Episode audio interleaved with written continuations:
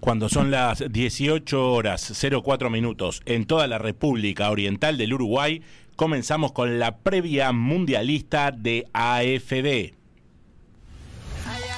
Al fondo a la derecha presenta AFD, la previa mundialista. El resumen semanal de todo lo que acontece en Qatar 2022. Conducción, Dante García, Quique Sederbaum. Desde Qatar, Fabri Arancet. AFD, la previa mundialista.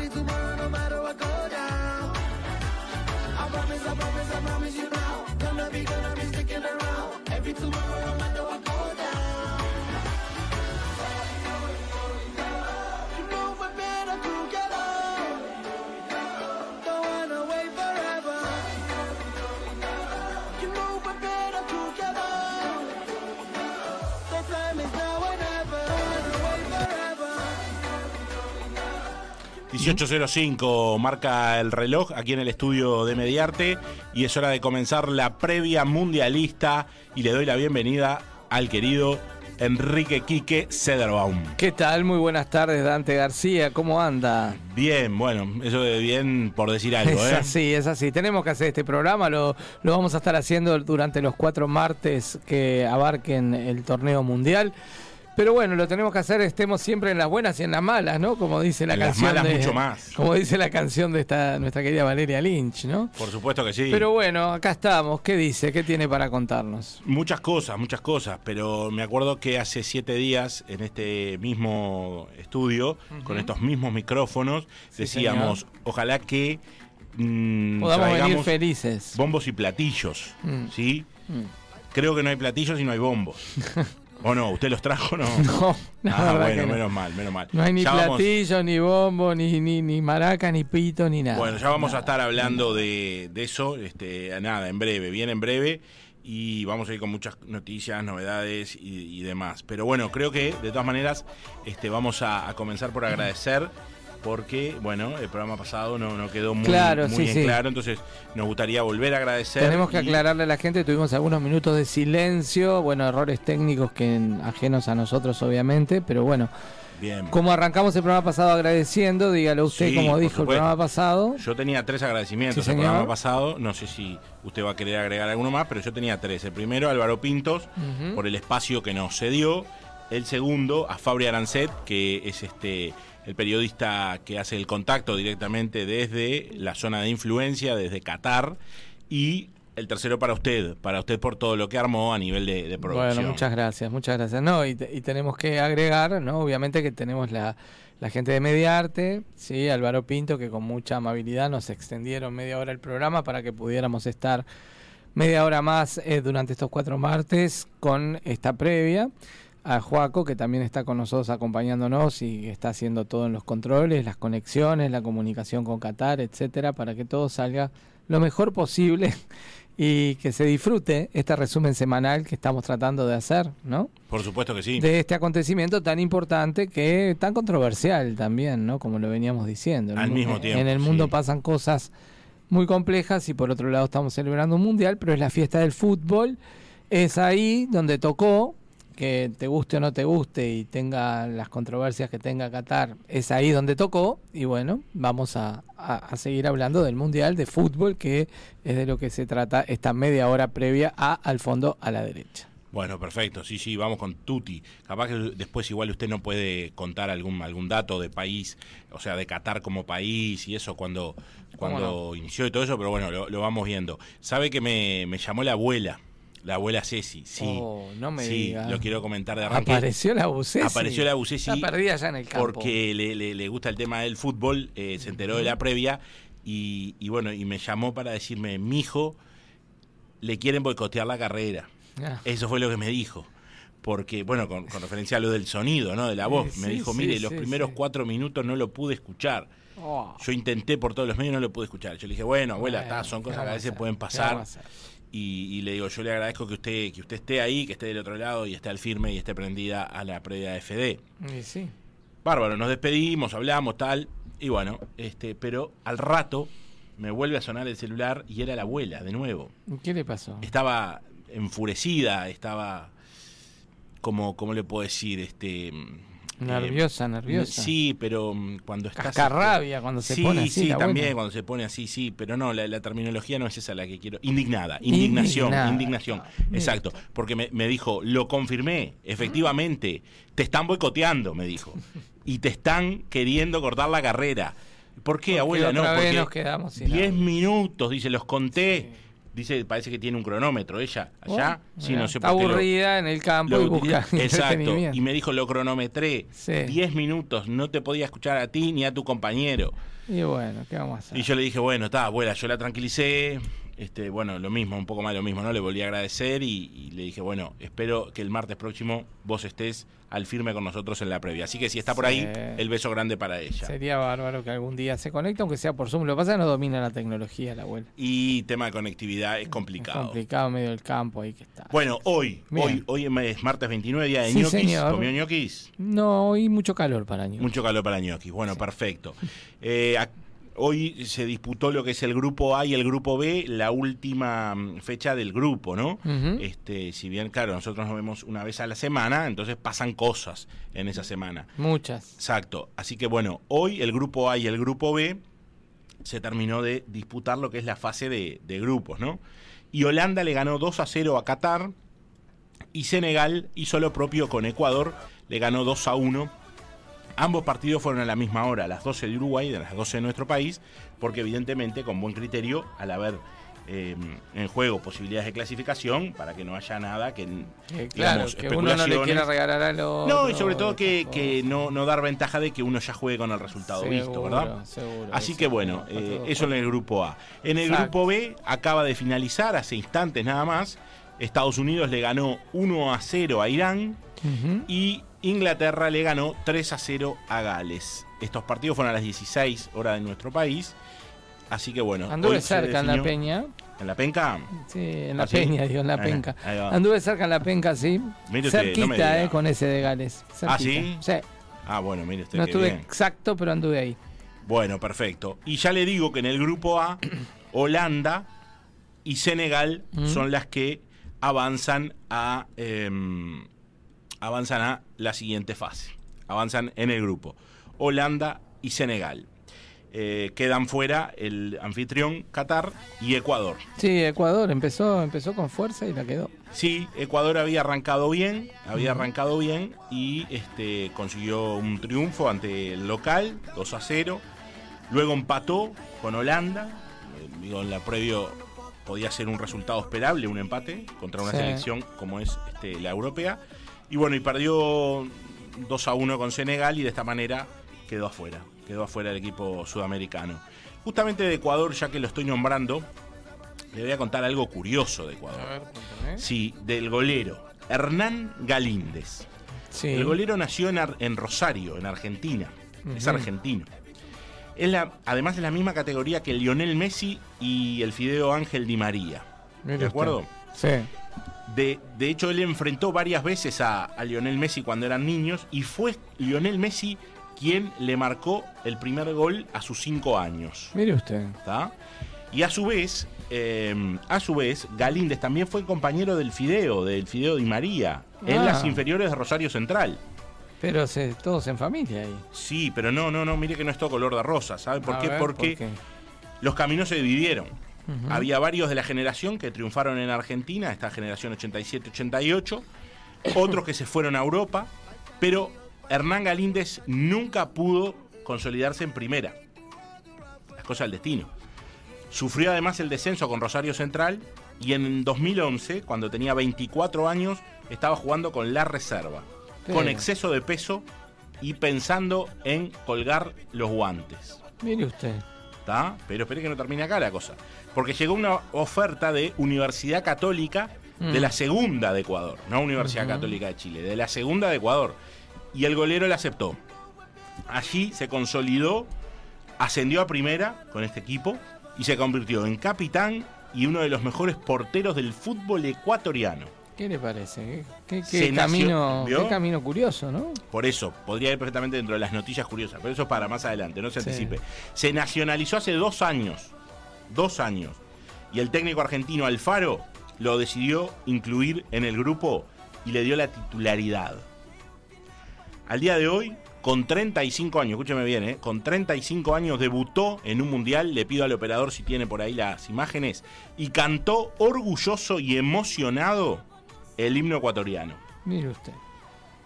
Hernán, por supuesto que tuvo otro camino. Debió retroceder y volver a empezar. Mírelo ahí. Pero podrá decir que él, como sus paisanos Di María y Messi, también jugó un mundial. Y sí. ¿Qué le parece?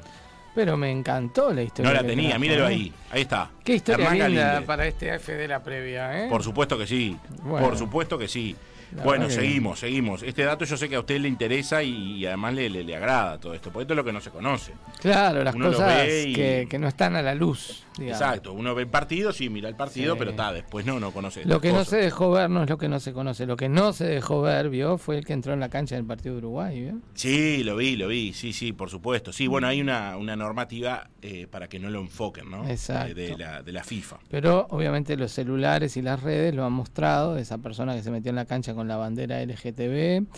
Y la verdad que, bueno, ¿cuál será su destino en Qatar? ¿Quién sabrá? Nos enteraremos, tal vez. ¿Sabe que mm, hay alguien que, nos muestra la cocina del programa, no? Sí. Nosotros, por supuesto, lo hacemos en el fondo de la derecha, pero hay alguien que, que quiso, quiso meterse en la cocina de la previa mundialista. ¿Quién? ¿Está pronto para verlo? Por supuesto. Bueno, atención, operador, mándelo si está por ahí. Qué sorpresas me trae hoy, ¿eh? Ah, vio, con todo on fire, venimos on fire hoy. A ver.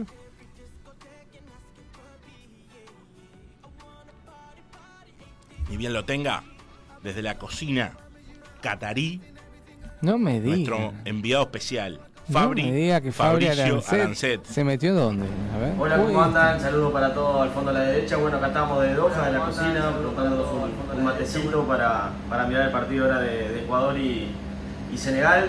Eh, bueno, contarles que, ayer estuvimos en el estadio viendo lo que fue la participación de la selección uruguaya, que nos dejó muy disconformes realmente. Eh, no esperábamos ver lo que vimos en, el terreno de juego, pero bueno, eh, todavía nos queda una bala, todavía queda para.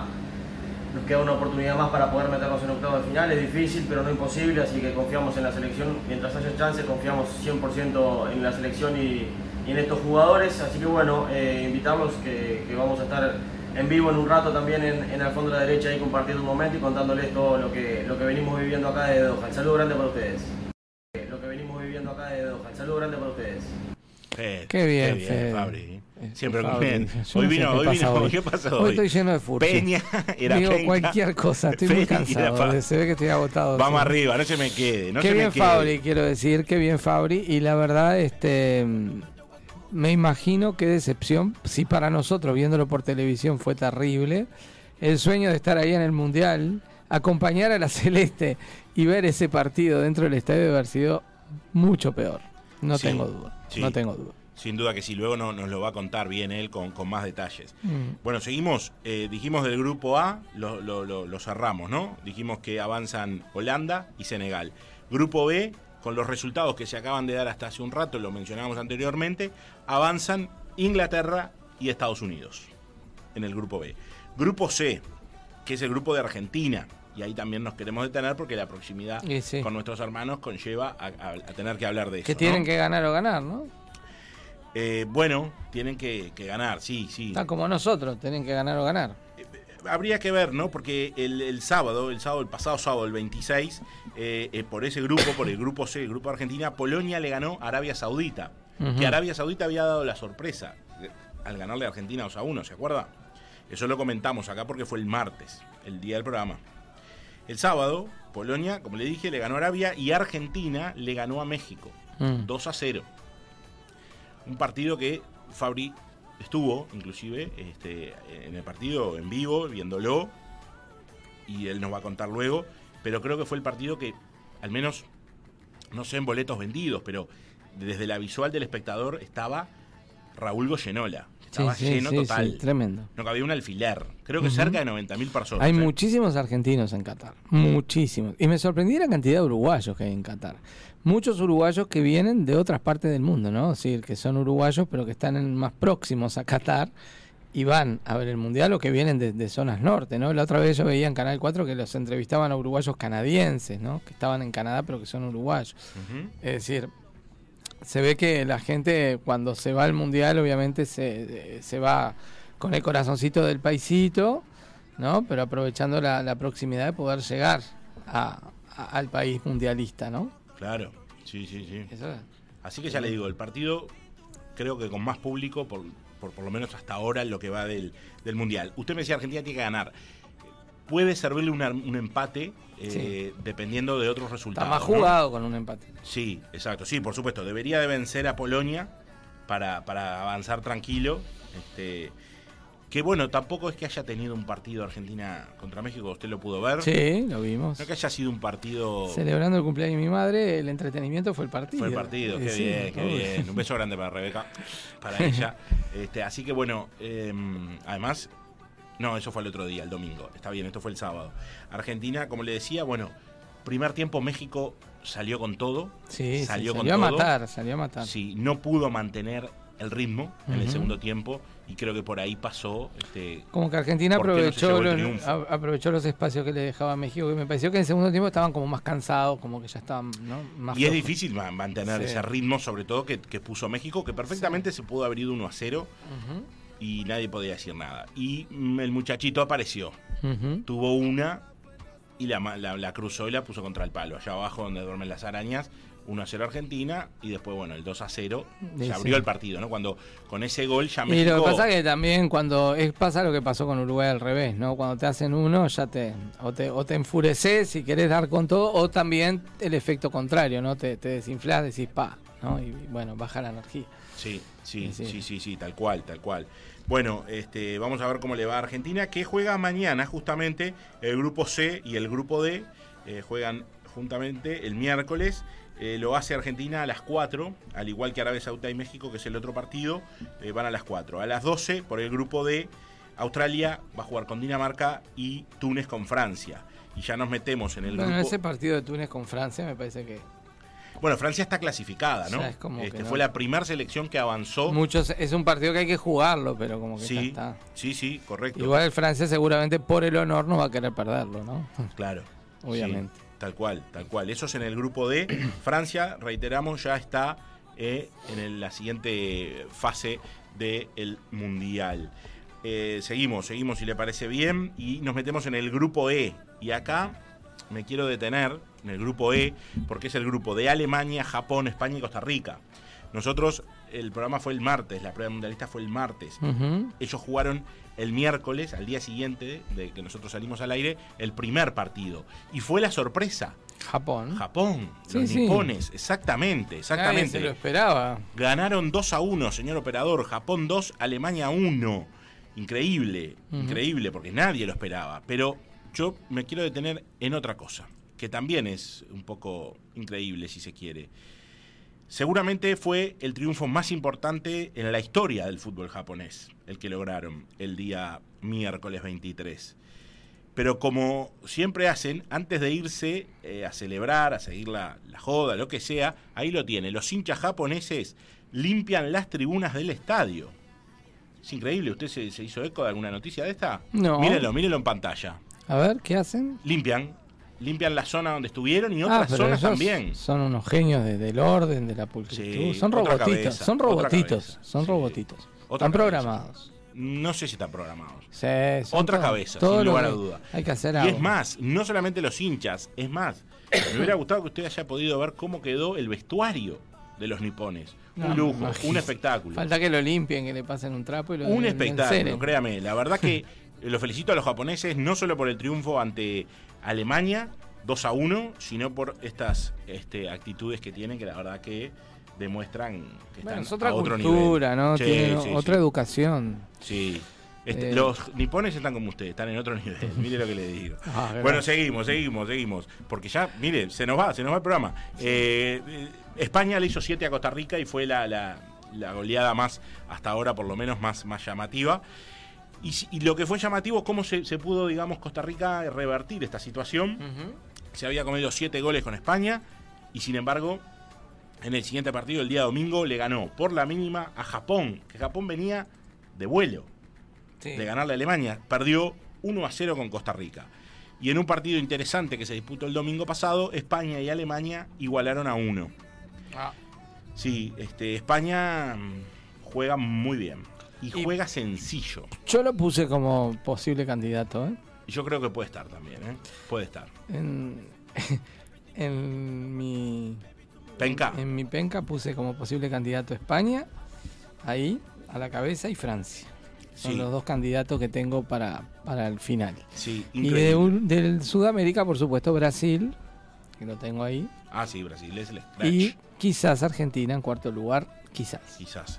Lamento no poder poner Uruguay, pero la verdad que por supuesto. Las esperanzas las tengo bastante. Es decir, vamos a decir la verdad, lo último que se pierde es la esperanza, ¿no? Pero, por supuesto. pero no sé, ¿qué quiere que le diga? Yo estoy rezando desde ayer hasta el viernes sin parar.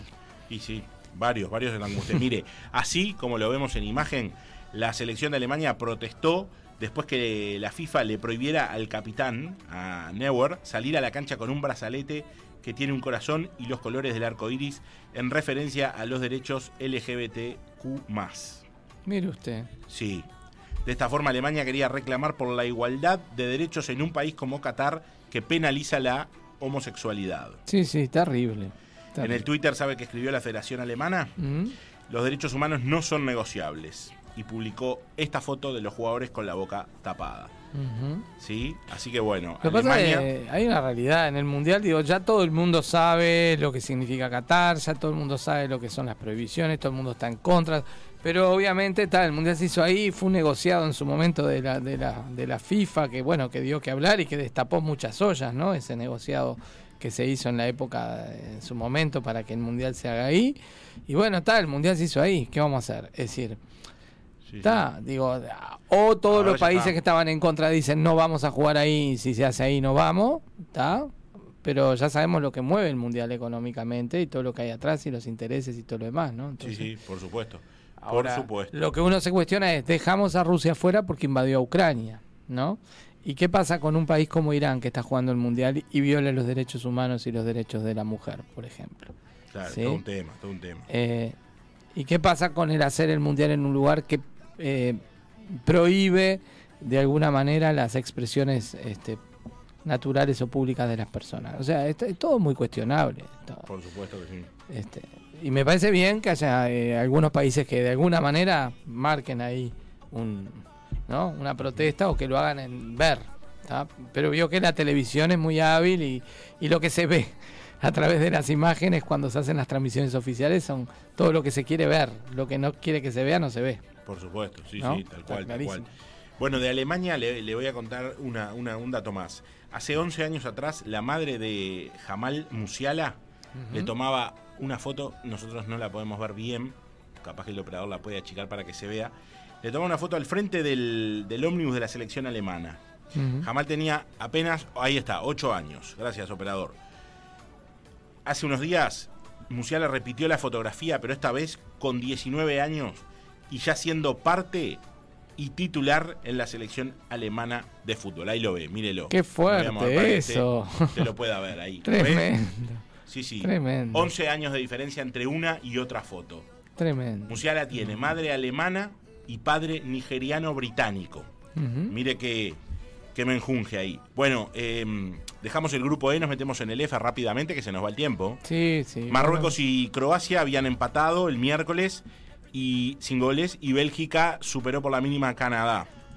El domingo Marruecos dio la sorpresa y le ganó al actual vicecampeón del mundo, a Bélgica, por 2 a 0. Croacia ganó 4 a 1 a Canadá.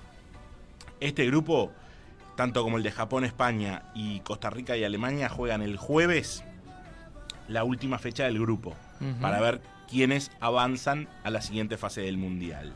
Vamos a entrar ahora en el grupo G, el grupo de Brasil, ¿eh? No sé si habrá llegado nuestra querida compañera, pero bueno, es Está contenta, ella sí. de hablar. tiene- sí, sí, sí. Ella tiene motivos de estar contenta. de Brasil, por supuesto, que el jueves le ganó 2 a 0 a Serbia y Suiza hizo lo propio con Camerún, le ganó 1 a 0. ¿Y sabe quién marcó los dos goles de Brasil? ¿Quién? Cuénteme. Richarlison. Opa. Le puede ser Richie si quiere. Le puede decir usted Richie.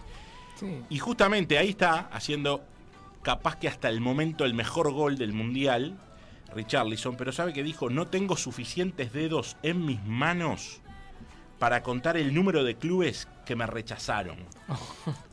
Bueno, Estaba- pasa, ¿eh? Eso pasa, pasa. y ¿eh? ha pasado y no será la primera ni la última. Pasa Estaba listo para renunciar al fútbol, pero fui a Belo Horizonte a hacer una última prueba con solo el dinero para un boleto de ida. Si no hubiera logrado triunfar en esa prueba, no habría te- tenido dinero para volver a casa. Afortunadamente me quedé, dijo Richarlison.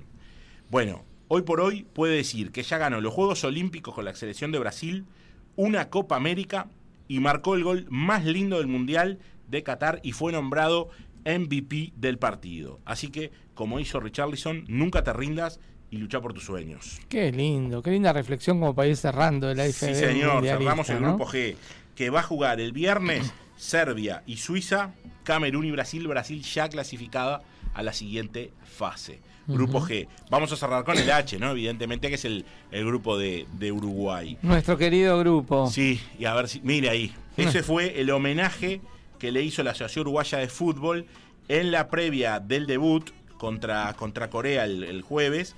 Y bueno, de esta manera, eh, por jugar su cuarta Copa del Mundo, ahí lo tiene a mm, Pelado Cáceres, a Luis Suárez, a Fernando Muslera, a Diego Godín y a Eddie Cavani, el homenaje que le hizo la Asociación Uruguaya de Fútbol. Lindo, Jugamos lindo con homenaje. Corea, sí, jugamos con Corea y empatamos sin goles.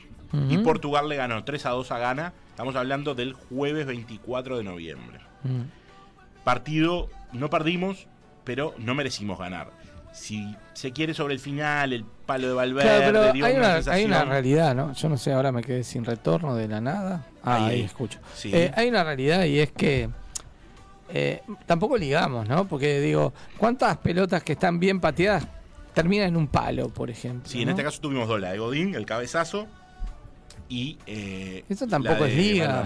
Es como que no, no se nos cuadra la Sí. liga ni, ni- Hay que ligar, eso es verdad, en todo ni- tenés que ligar. Y si no ligás, También este Bentancur se mandó tremenda jugada y pateó y el otro le atajó justito. Ahí pudo, ¿viste? Pero bueno, sí, sí, sí, tenés que tener, tenés que tener Capaz suerte. que un que poquitito jugar más al fútbol arriba y no la lograba atajar, Claro, ¿viste? claro. Yo qué sé. Y para todo tenés que tener suerte en la Obvio, vida, eso es verdad. obvio. Igual fuimos superados, hay que decirlo. Fuimos No, superados por. Corea, fuimos superados por Corea en lo que es el primer tiempo. Muy superados en los primeros 20 minutos. Uruguay estaba que no, no la agarraba, literalmente. Y después en el segundo tiempo cambió eh, un poco. este Y bueno, Uruguay mejoró de cier- cierto modo. Pero este, no, no, no merecimos. Yo creo que el empate está bien.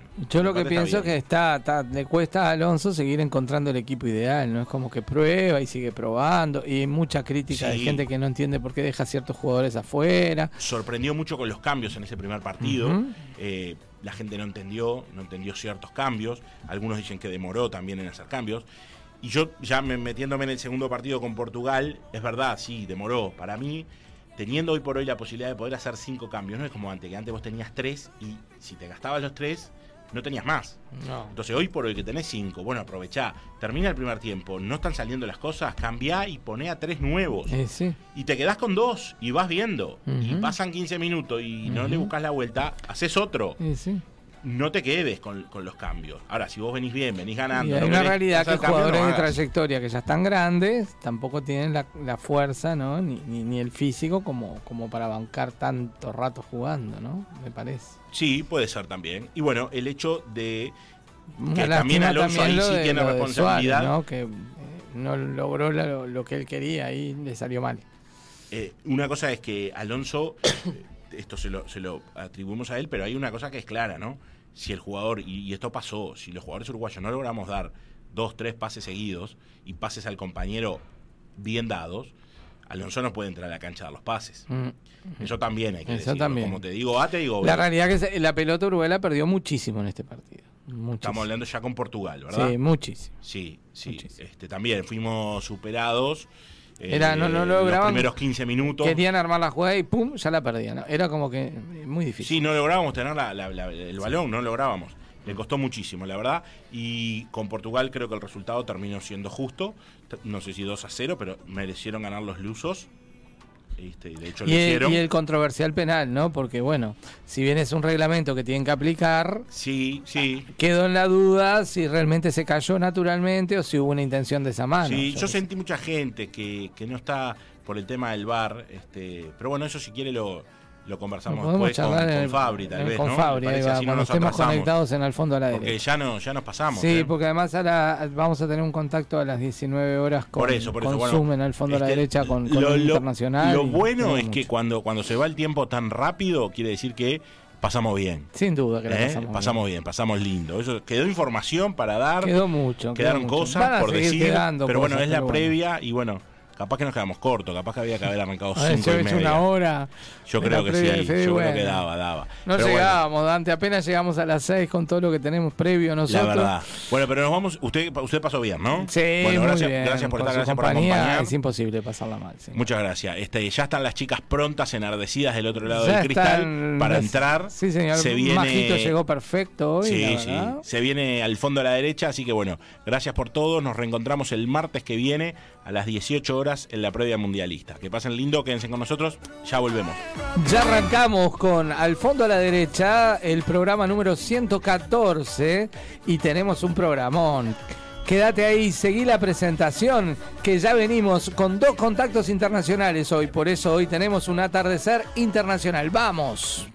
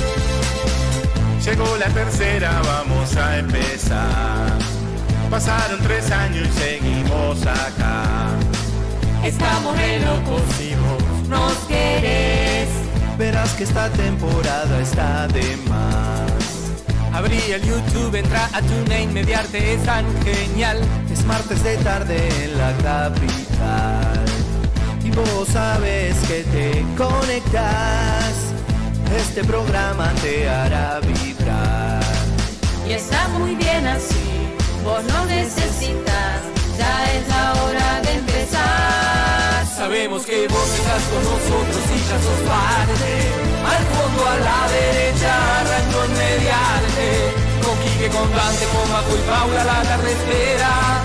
Con el doctor David. Sabemos que vos estás con nosotros y ya sos parte. Al fondo a la derecha, arranco en mediante Noticias curiosas, la comenta y todos la esperan. De sexo hablamos con el doctor David.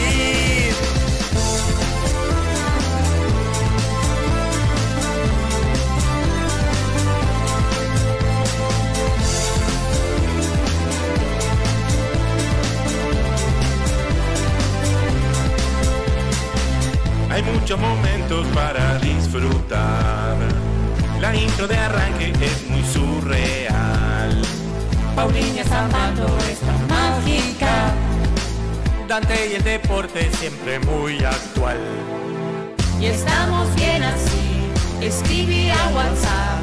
Esta locura va a empezar. Sabemos que vos estás con nosotros y ya sos parte. Al fondo a la derecha arrancó mediante con Quique, con Dante, con Macu y Paula la tarde espera con el doctor David. Seguimos en red que vos ya nos conoces antes. Al fondo a la derecha arranco en mediarte. Vamos a tercera de esta manera, todos la esperan. Como nos gusta hacer radio así. tarde mágica en Montevideo mediante. Como nos gusta hacer radio así. Seguimos en red que vos ya nos conoces de antes. Al fondo a la derecha arranco en mediarte. Vamos a tercera de esta manera, todos la esperan.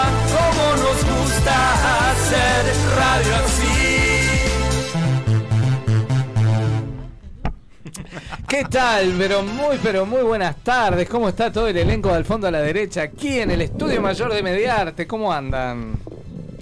¿Cómo están, Bien. chicas?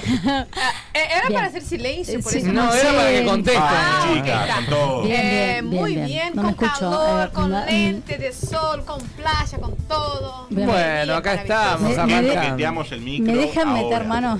Porque no escucho. Buah. ¿Por qué me Eh, mandaron permiso. callar en el momento? No sé, mira cómo no hace, mira cómo hace. Permiso, permiso. ¿Qué pasó? Eh, ¿Qué quiere? Soy la de la puntita izquierda. Ah, La La de la izquierda. puntita, ahí gusta la está. puntita. Ahí está, ahí está, ahí me Bueno. escucho bárbaro. Me encanta. Señores, estamos Gracias. arrancando el programa número 114 eh, de la tercera temporada. Me encanta el número 114. Y estamos 114. cerrando el Me mes de noviembre. Sí, saludos, te dejó, dice. Nos está quedando poquito tiempo del fondo a la derecha, tercera temporada. Tenemos que ver qué vamos a hacer de festejo de fin Ah, de bueno. año. ¿Sale, Ya. sale fiestita? Ya vamos la a ver, ya vamos a ver qué va a pasar, ya vamos a ver qué va a pasar. festejazo. Lo que sí, que los oyentes se preparen porque van quedando pocos programas de esta temporada, muy pocos. Eh, termina el mundial y poquito tiempo después terminamos nosotros, así nomás. Qué lindo el, el programa anterior al mundial, ¿eh? Hablaron de Brasil, de Richarlison. Yo tengo algo para aportar. Y me imagino que vos estás contenta, nosotros no podemos decir lo mismo, pero vos estás contenta, está bien. No, pero usted también está contento porque ahora el viernes tiene todavía una oportunidad. Salir a matar. Sí, tenemos una oportunidad. degollar a alguien hay que salir. Que la oportunidad sea aprovechada es otro tema. La oportunidad está. Con ganas, La oportunidad gana. está. Con La gana, oportunidad gana. está. Hay que salir a, a degollar a alguien. Hay que salir a matar. ¿La historia se repetirá nuevamente? Sí, sí, sí. sí. Ah, el fantasma gana. Sí, sí, Mm. sí. Veremos. Ah, porque el Gana también hizo una vez con Uruguay. Tiene ganas, ganas. Nos, Brasil. nos No, tiene ganas, ganas, valga la Y redundancia. creo que recuerda muy bien Bueno, a Suárez. Richarlison, Richarlison, además de ese, ese gol espectacular que no sé cómo agarró de, de puntapié ahí, Ujú. él tiene un proyecto que, que mm, ¿cómo le explico? Porque es muy difícil para mí explicar. Eh, él hizo una casa, compró una, una casa para la gente que viene del interior y la familia que tienen los hijos con cáncer. Ellos, ¿qué pasó, Enrique? No, yo no. Me está bocochando el, el espacio. Yo tengo muteado, no. Fue Ah, acá, ok. fue acá, Ah, majo. fue acá. Ah, Que se te ¿cuándo hace un no? eco. Pará. ¿Cuándo no? No me culpéis a mí. ¿Cuándo no? ¿Cuándo no? Entonces ahí eh, él compró esa casa y da la oportunidad a la familia que no tienen dónde quedarse, que se quedan ahí hasta que la- las personas hacen su tratamiento, los niños hacen su Ay, mira qué tratamiento. bueno. Eso en una ciudad de Brasil. También ayuda eh, a onza pintada, que es un animal en extinción en Brasil, da para recuperarla y todo eso. O sea, que trabaja con dos eh, proyectos muy importantes y grandes en Brasil. Eh, Sí, anónimo, totalmente Ujú. anónimo. Supieron después de ese gol que él hizo en el Mundial. Qué bien, qué bien Muy este bien, muchacho. Bien, buen, buen dato, Punto Paulina. para- para buen dato. Pauliña, buen dato. Miramos Bueno. ya con otros ojos, eh. Sí, señor. Mira Para tener bien. las redes por ahí, Pauliña. Vamos a ¿estás ver cómo la gente se puede comunicar con nosotros y después Yo les digo- cuento todo lo que va a haber en el programa de hoy, que hay mucho, ¿eh? Mucho, mucho.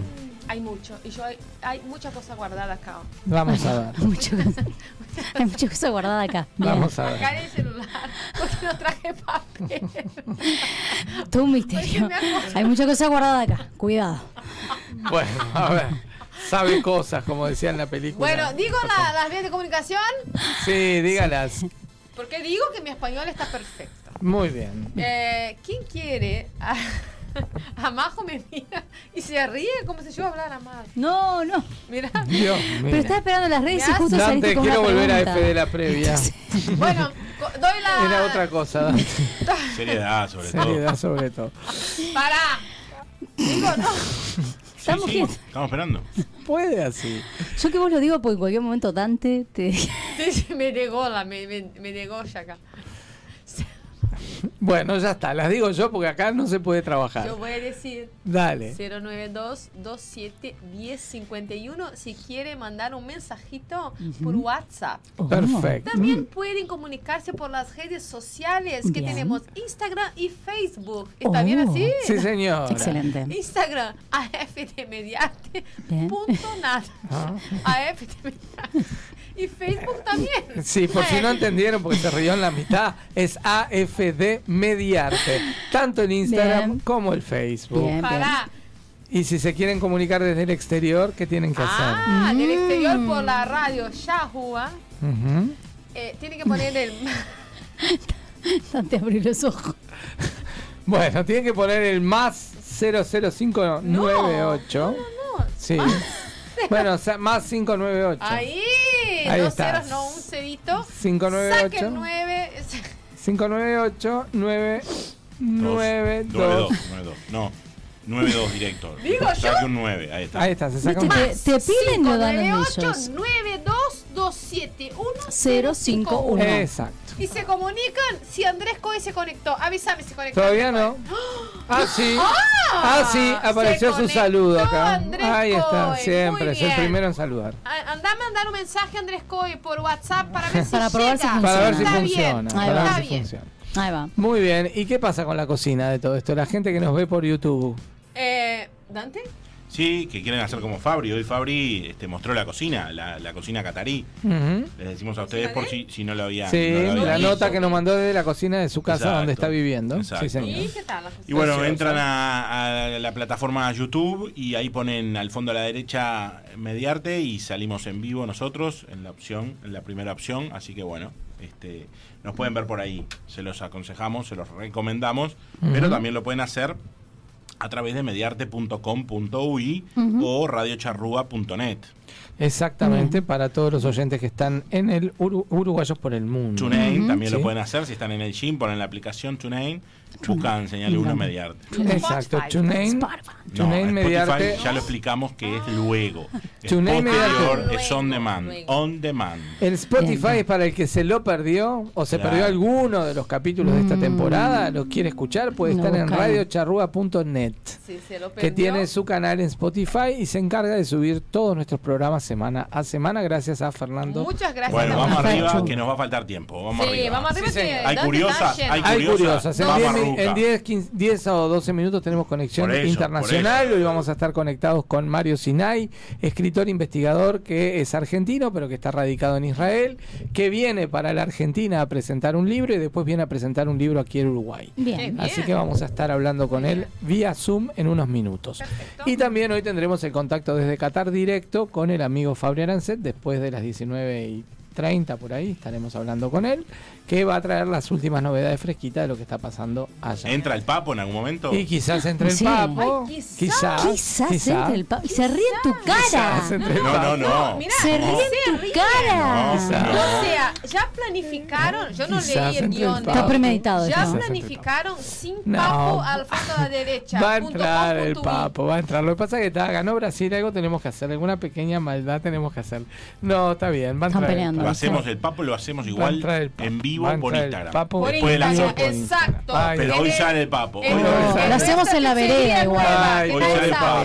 Le estamos Hoy sale haciendo un papo. bushing a Paula, bushing le estamos haciendo. Bueno, se vienen las curiosas. Se vienen las curiosas, vamos con el trabajo dicen que es noticiero. Atenta, Vamos se vienen las con el curiosas. Sí, estoy noticiero. acá, Vamos, vamos, vamos.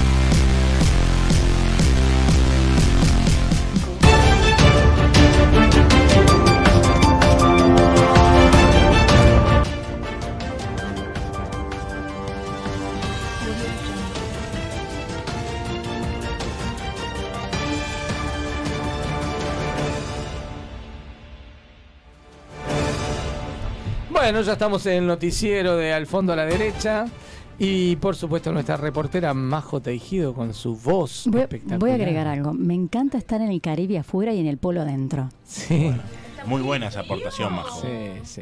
Está Sí, divino. Está, está lindo, está, Está lindo. divino dentro de este estudio. Está divino. manos congeladas. Divino dentro de este estudio. Bueno, ay, arranque, ay. Majo, vamos. Yo te paso- después te hago un pase de calor, Majo. Después te hago un pase de ¿Qué calor. Bueno, notición bueno. tiene por ahí escondido? Eh, bueno, se titula de esta manera. Me parece que vamos a requeriríamos acá la presencia del porque es un tema a colación y estaría bueno saber su opinión, pero bueno, nos quedaremos con las ganas, entonces los oyentes pueden opinar por, por él, ¿no? Se titula de esta manera. Tiene 27 años y es alérgico a su propio semen. Ojalá nunca te pase, ¿no? Pero Alérgico a su propio semen, dijo. Sí, dije eso. Es una bien. cosa extraña, ¿no? Nunca Eh, escuché una alergia similar. Eh, sí, por eso la, la noticia ah, es top, así. Es top of the way. Yes. Se trata de un joven de 27, de 27 años, supongo acá, se comió en el año, pero está, de 27 años que sufre una enfermedad rara que le hace experimentar síntomas parecidos a los de la gripe cada vez que tiene un orgasmo. Pobre pibe. Qué frustrante. Va, no sé, van gustos, ¿no? Pero digo, el paciente, aparte es re joven, Sí. el paciente ha padecido la extraña enfermedad durante los últimos 10 años, o sea, 17 años el pibe. Bueno. Como resultado, había evitado tener relaciones sexuales con su novia, porque ya lo estaría por dejar, me imagino. Sí. El caso de un joven de 27 años que tuvo que abstenerse de tener relaciones sexuales porque era alérgico a su propio orgasmo comenzó a circular en redes. ¿De qué se trata esta enfermedad? Su caso fue publicado recientemente en la revista médica Urology Case Reports. Opa, ¿vieron? Por un equipo de médicos que logró tratar con éxito la afección con antihistamínicos. O sea, digamos como cualquier tipo de alergia, ¿no? La extraña condición que ha sumergido al joven en una profunda depresión, lo que me parece lógico, se cree que comenzó aproximadamente una década antes y significa que se evitaba excitarse o estar activo, o sea, tener relaciones sexuales e incluso tener una relación romántica, por la duda, ¿no? Se le conoce como síndrome de la enfermedad posorgásmica. Mm. Por eso decía que estaría bueno lo del Dr. Babe para saber la opinión Sí. de él, pero Capaz que algún momento por teléfono él puede salir también y opinar. Porque me Sí. parece que está Está complicado el doctor David, está mucho rato fuera del país, por eso. está más Pero- allá que acá. Sí. De hecho, se describe cada vez como eh, a causa de ser una disfunción sexual aparentemente en hombres, pero debido a que es tan raro e inusual, a menudo se diagnostica erróneamente. Los científicos descubrieron que esta extraña patología como una re- es como una respuesta alérgica o autoinmune a su propio esperma, lo que provocó síntomas similares a los de la gripe, como fiebre, tos, estornudos, debilidad muscular, es como una especie de COVID, digamos, así como problemas de concentración, memoria e incluso del habla. Debido a estos síntomas debilitantes asociados con su propio orgasmo, el hombre había evitado activamente acostumbrarse o acostarse con su novia durante un tiempo. Y sin embargo, hay diferentes casos en este mundo, no es el único, pobre pibe.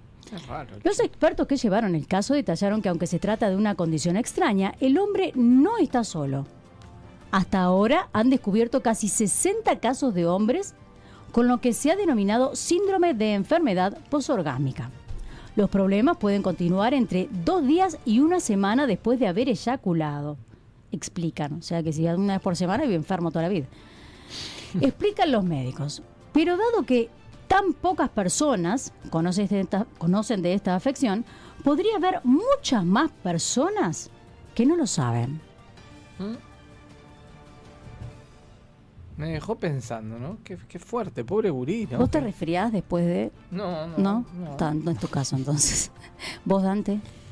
No, yo No ni- te pasa. ni- Bueno. Joaquín. Ni, ni aquello, o sea que. Vos No te gripás, Joaquín, Imposibilidad seguido. de, de, de estornudar. No, dice el operador. No, que no lo saludamos. Buenas tardes, Buenas tardes, Joaquín. ¿Cómo le va? ¿Cómo anda?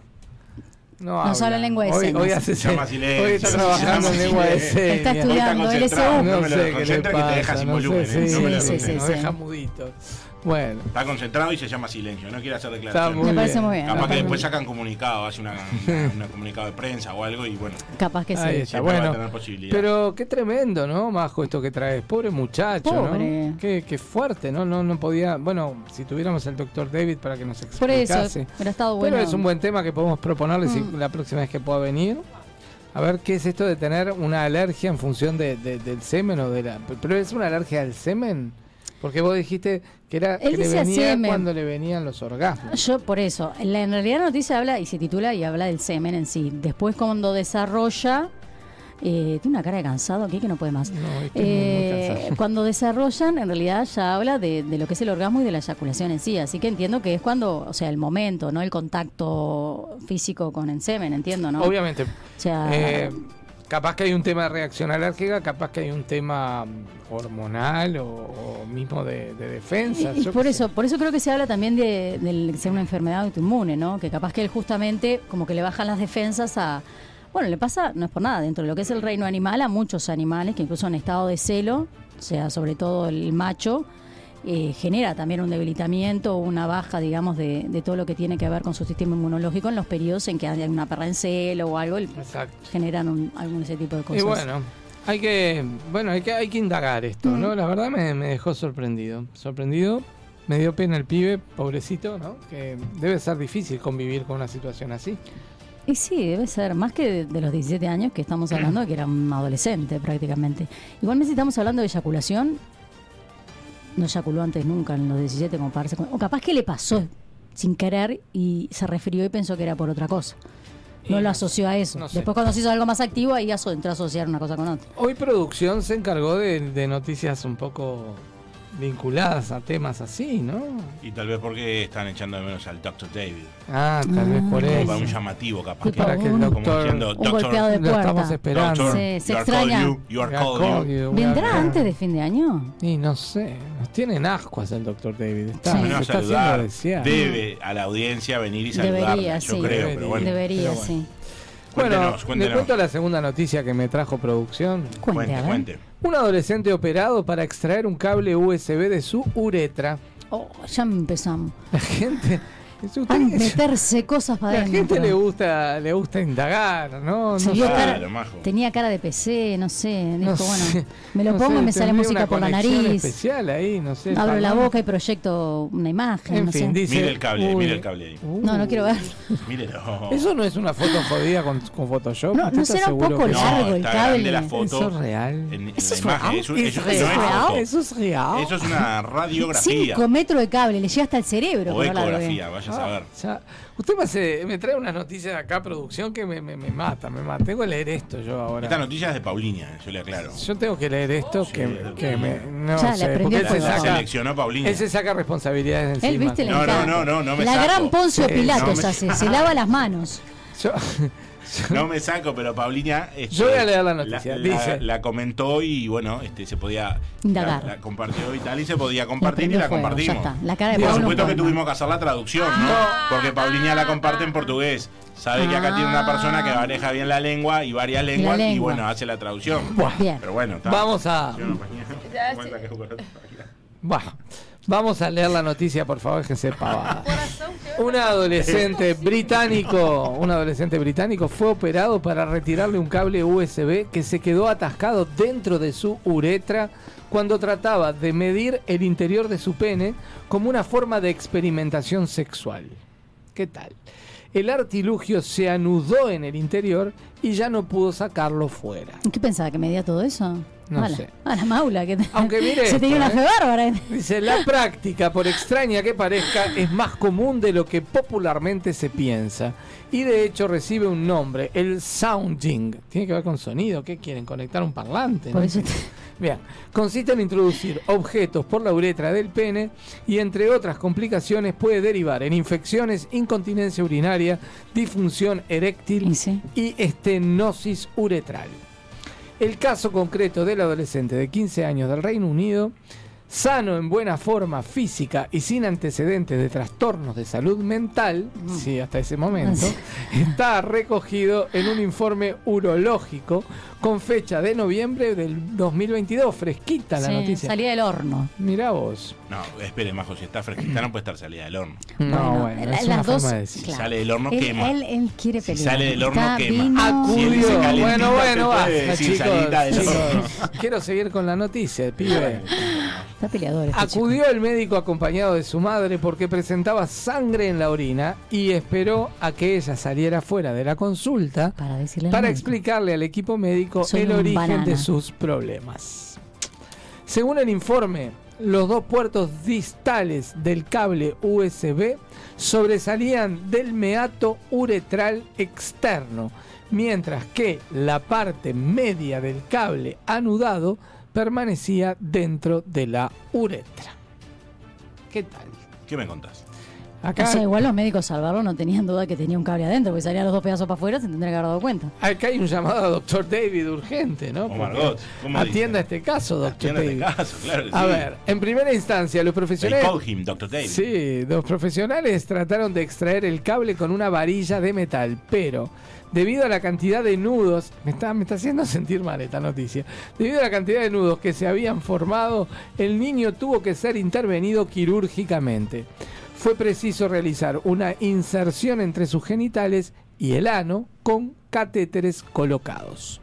Se le realizó una incisión penoescrotal longitudinal sobre el cuerpo extraño palpable y se realizó una disección cuidadosa a través de los tejidos más profundos, dividiendo el músculo bulbo esponjoso, según relataban los médicos. De este modo, ambos extremos del cable se sacaron con éxito a través del meato uretral externo. ¿Y qué pasó 15 días después? Recibió el alta Ah, pero tiene que ser monitoreado por los posibles daños a largo plazo de su desacertada travesura. mm. Dice, la vergüenza juega en contra de quienes sufren este tipo de incidentes que tardan tiempo en compartir a pesar de sufrir dolores o hemorragias. Y sí, ya le había pasado, ¿se acuerdan aquella historia que habíamos Hay leído? varias historias que Sí, hemos sí. Que, compartido. verdad. las que eran las cucharas, los tenedores. Hay gente que se. No, ese fue el que se los tragó. Sí, Se habían metido sé, botellas. Cualquier cosa. Eh, además que cualquier era. cosa. o sea, Pero ah, era más bien por el Cualquier recto, ¿no?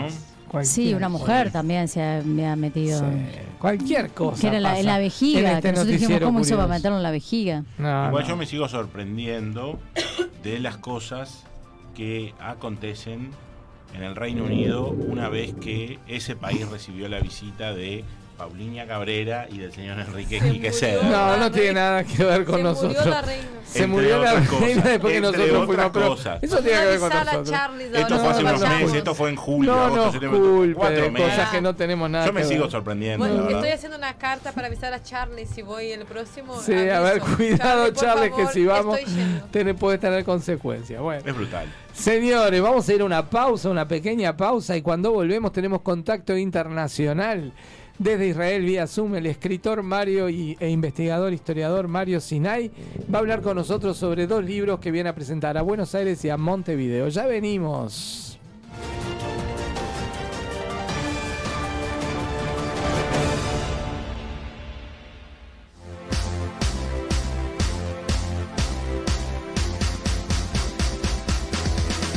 Queremos contarte que tenemos varios oficiantes.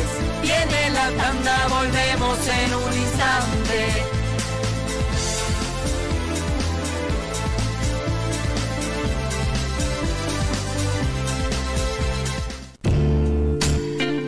Androclínica, primera clínica uruguaya especializada en sexualidad masculina.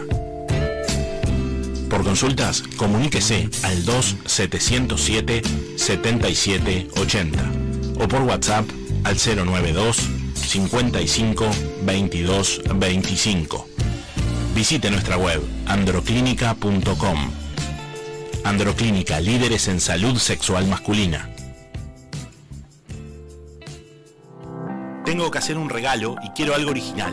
¿Y si regalás una canción? ¿Una canción? Ingresá en regalatucanción.uy y encontrá el regalo perfecto para sorprender y emocionar.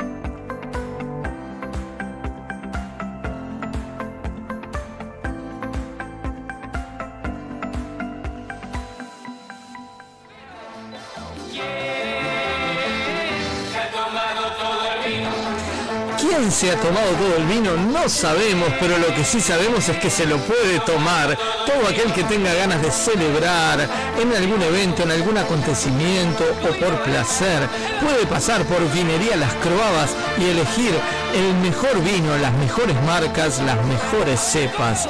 Por supuesto, asesorados por sus propios dueños. Vinería Las Croabas los espera en Rivera 2666, esquina Brito del ¿Y quién se tomará todo el vino? Quien pase por Vinería Las Croabas. Los esperamos.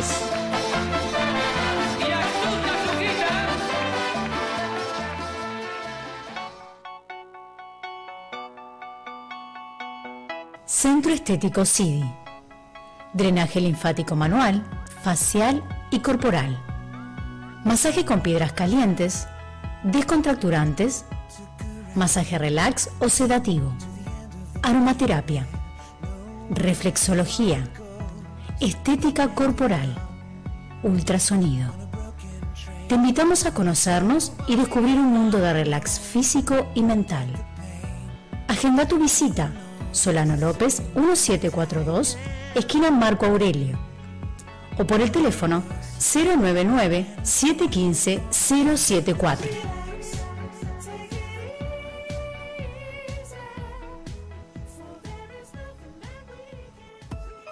Estudio Cederbaum, Arquitectura y Diseño. Transformamos tus espacios, construimos tus sueños. Consultanos en nuestras redes Estudio Cederbaum, ya sea en Instagram o Facebook. O llamanos al 099 612518. Más de 20 años de trayectoria avalan nuestra experiencia. Estudio Cederbaum, Arquitectura y Diseño.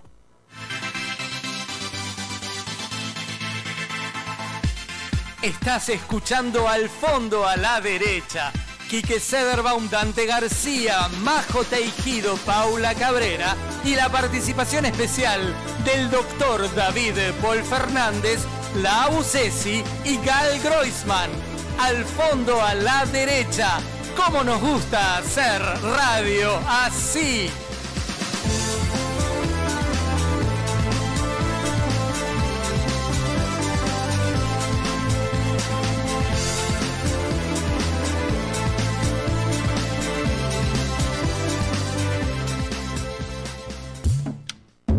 Días de lluvia o en días de sol. Media lunas calentitas. Con mis amigos, mi familia y yo.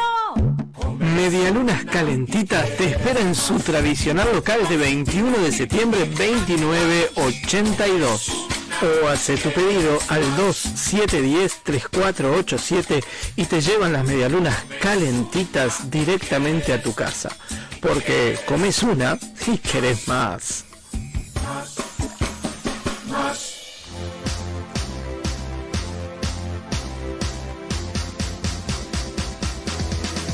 Sabemos que estás del otro lado y nos encanta. Al fondo a la derecha vuelve de la tanda.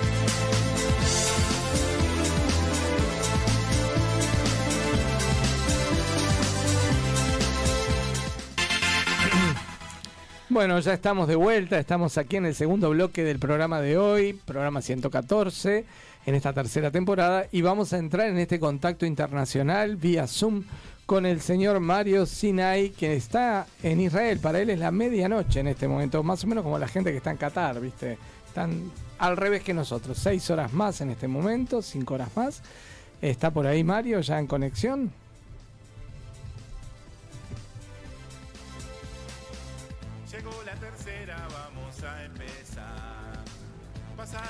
¿Tiene el Zoom muteado? Porque tiene, sí, desactivado el audio. A ver. Pedirle que lo desmutee porque si tenemos el Zoom muteado está complicado. Es martes de tarde en la capital. Y vos sabes que ¿Nos estás escuchando, Mario? Este programa Si Mario no se escucha, que, que active el audio. Claro, está con el. A menos que capaz que tiene algún problema de audio. Ah, Ah, bueno. Bien, dale. bien, bien, bien. Se ve que to- estoy... Yo estoy desmuteado, dice. Entonces es un tema... De conexión. Sí, hay que ver No lo estamos escuchando nosotros a él. Mm, habrá que ver en el micrófono. Tú nos estás escuchando, cualquier cosa respondenos por WhatsApp. Estas conexiones, estas cosas pasan con la tecnología Eso, que Ao vivo siempre. a pasa. vivo es así. Pero bueno, pasa. ¿Qué vamos a hacer? Estamos eh, pres- vamos presentándolo a Mario mientras Sí. tanto mientras tenemos el, el tema de la conexión. Nosotros vamos a estar en contacto ahora con Mario Sinai, que es doctor en educación, el PhD, educador y pedagogo, sobre el tema holocausto en particular, Eh, es conferencista internacional y es experto en análisis visuales. Es exdirector del Departamento de Habla Hispana de la Escuela Internacional para el Estudio del Holocausto en el Museo Yad Vashem, el Museo del Holocausto que tiene su sede en Jerusalén. La razón por la cual vamos a estar en contacto con Mario es porque él viene a Buenos Aires en primera instancia, ahora el 14 de diciembre, se presenta un libro muy importante que cuenta la historia de una sobreviviente de Auschwitz, que fue escrito por ella misma, fueron cuadernos que la, que la sobreviviente narró y escribió a pedido de su familia, porque ella no quería contar nada de la historia de lo que significó su pasaje por los campos de concentración y cómo sobrevivió hasta que su familia, este, como que de alguna vez su propia hija, la, la, la, como que le dijo que tenía que dejar un legado para sus nietos, para todos, que esa historia tenía que ser conocida, y escribe el libro y escribe, perdón, un cuaderno que eh, luego de que falleció este, su hija Dora con este historiador Mario, lo trabajan para que sea un libro con una investigación histórica muy profunda, con búsqueda de información certera, con conexiones con toda la familia, las migraciones, las movidas de la familia hacia la Argentina. Bueno, él ahora nos va a contar en, en la conexión todo de qué se trata. El libro se llama El cuaderno de Elena Feldberg Sederboim. Bueno, se, hay una similitud con mi apellido porque ella es este, de, de mi familia, tiene que ver con, con la familia de mi padre. Este, es tía, fue tía de mi padre, y bueno, y esta historia que se, se tomó el trabajo de varios, ya varios meses de investigación, casi dos años, este Mario fue el responsable de hacer todo esto un libro que tiene un valor histórico fundamental, además pensando en que cada vez los sobrevivientes del holocausto están por razones de longevidad van muriendo y, y la historia va quedando sin los verdaderos protagonistas en vivo ¿no? entonces Claro. es importante que estas historias queden registradas documentadas para que este se pueda hacer. Este Mario me está escribiendo que tiene un problema con el Zoom. A ver qué le está pasando dice no sabe qué pasa que nunca pasó que está sin el audio pero de última lo podemos sacar directamente por audio por WhatsApp ¿les parece? Vamos a hacerlo así.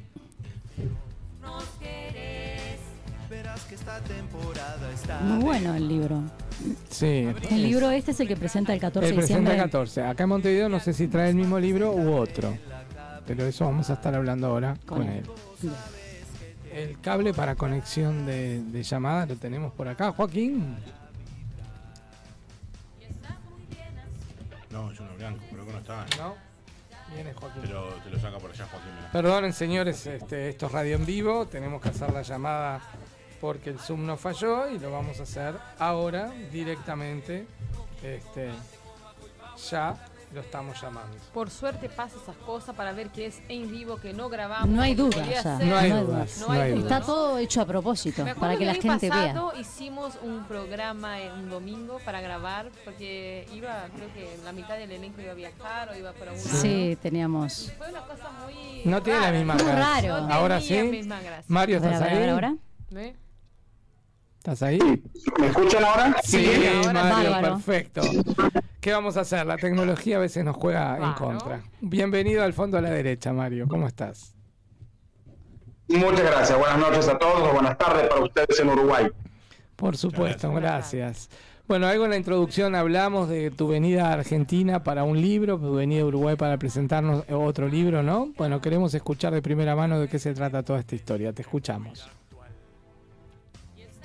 Bueno, en realidad estamos presentando dos libros. El cuaderno de Elena lo estamos presentando en Argentina, en Amijay, el 14 de diciembre, que verdaderamente es la historia de Elena y de Jacobo, que es eh, muy, muy interesante, verdaderamente muy interesante, cautivadora, una historia muy cautivadora. Ujú. Eh, es un cuaderno, un cuaderno que ella escribió en su momento para regalarle a sus nietos en su bar mitzvah.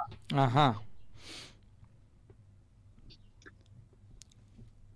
¿Te escuchamos o te perdimos? ¿Estás ahí? No, no, sí estoy aquí, ok, entonces te amplío un poquito. En realidad cuenta la historia tanto de Elena como de Jacobo. Elena tiene una historia increíble, nacido en un pueblo en Saviche, en Polonia. Pasó toda su infancia en Lodz. Después estuvo cuatro años en el gueto de Lodz. Deportada al campo de exterminio Auschwitz-Birkenau. Después eh, pasa a limpiar las calles en Bremen, en Alemania, y termina en Bergen-Belsen, por un lado. Por otro lado, su futuro marido, Jacobo, es de Rajovice, eh, donde vivió las penurias del gueto, testigo de la deportación y el asesinato de uno de sus hijos frente a sus ojos. La familia es deportada a él es deportado a Majdanek y de ahí a Auschwitz-Birkenau para eh, finalizar finalizar en eh, Mauthausen, donde va a ser eh, liberado. Eh, sin conocimiento uno con el otro, se va, su vida se van a cruzar y se van a encontrar en Argentina para forjar eh, un futuro. Qué interesante, ¿no? Qué, qué, qué increíble estas historias. Y el libro que voy a presentar en Argentina eh, trata de otro tema totalmente distinto, que es muy desconocido, y trata sobre los latinoamericanos bajo las garras nazis, y específicamente el tema de Uruguay, los de uruguayos bajo las garras nazis. Mira. Hubo, en los datos de Yad Vashem tenemos por lo menos nueve uruguayos asesinados por los nazis. Mira, Y el tema de la presencia nazi en el, en el Uruguay. Ah, es un tema que no está muy desarrollado en la historia del Uruguay, ¿eh? Mm, Yo diría que no. Para nada. Prácticamente es desconocida. En realidad, en, en casi todo el continente, acabo de volver de México, presenté en México el tema de México bajo las guerras nazis y verdaderamente estaban tremendamente sorprendidos. Lo que más o menos conocemos es la batalla del Río de la Plata, eso sí se lo conoce. Lo demás quedó bastante desconocido. Sí, sí, con el Graf Spee. Claro. Ujú. Eh, Mario, y vas a ir primero a Argentina. El 14 de diciembre tenés la presentación de- del libro de Elena. Después tenés la presentación de, de este otro libro. Y venís a Uruguay también, decías. Claro, vengo a Uruguay, sí, sí, sí. Bien, ¿cuándo vas a estar en Uruguay presentando? Eh, el 19 vamos a estar presentando el libro en Uruguay con la comunidad judía. Me está, me está, me está ayudando Rita Binocur en todo este tema. Bien, Y estamos eh, presentando el libro el 19 a las 19. perfecto. ¿Dó- ¿Dónde va a ser la presentación? ¿Tenés claro? Eh, sí, pero no estoy seguro que me acuerde. a ver si lo logro encontrar mientras vamos hablando. Eh, eh, Canelones no me acuerdo cuándo. Ah, un entonces es, en- está bien, En el es en el centro. de la, Keilah, ¿no? en la comunidad israelita del Uruguay, la Keilah. Está, sí. Exacto, Donde se hacen exacto. los actos del, del. Exacto. Exacto. Está. Igual entiendo que no serían ambos libros, ¿no? No. Sería la presentación de uno No, solo. acabamos de presentar latinoamericanos bajo las garras eh, nazis, pero voy a poner especial énfasis en el tema de Uruguay, sí. Bien. Muy, muy, muy interesante y, y- y inclusive creo que es interesante para la- las personas que se dedican a ser historiadores o, o profesores de historia en nuestro país que puedan asistir también a, a esta charla, ¿no? A esta presentación, me parece que está buenísimo. Claro, claro. Están eh, cordialmente invitados. Sería un honor para mí que historiadores uruguayos estén presentes y escuchemos juntos y podamos dialogar sobre lo que ocurrió y la relación que tuvo Uruguay eh, eh, con el continente. Nomás te cuento como una anécdota, por ejemplo, que Uruguay fue el que más exportó lata enlatada, eh, eh, perdón, carne enlatada al ejército inglés, que era lo, prácticamente lo único que tenían para comer durante la Segunda Guerra Mundial. Sí, sí, este, hay, hay una historia de los frigoríficos que estaban en ese momento, yo- que, que eran los que- Exacto. Exacto. Carne enlatada prácticamente fue la salvación del ejército inglés. De eso vivían, de carne enlatada de Uruguay. Tremendo. El, el- el, eh, el Uruguay, país pequeño, pero que ha tenido grandes influencias a nivel mundial en distintos momentos de la historia. ¿eh? Impresionante, Exacto, exacto. impresionante. Bien, Mario, y con respecto, bueno, al, al diario de Elena, eh, bueno, haces una presentación que tengo entendido, va a estar, eh, bueno, toda la familia presente, ¿no? La familia de Elena y muchos familiares allegados. Sí, exacto, y se va a presentar en Amijay, que es una, un grupo de, de segunda y tercera generación de sobrevivientes. Así que va a haber mucha gente presente, estamos esperando cerca de 80 personas que van a estar presentes en el evento, muchos amigos también que hemos invitado. El patrocinador del libro va a estar presente también, así que creo que va a ser un gran evento. O sea que tu venida desde... Y hay un gran mensaje en el libro, ¿sí? O sea, no voy a decir que es una historia única, porque no es cierto. Todas las historias son únicas eh, y, y- y espectaculares, pero verdaderamente es una historia eh, eh, impresionante y digna de ser estudiada y conocida.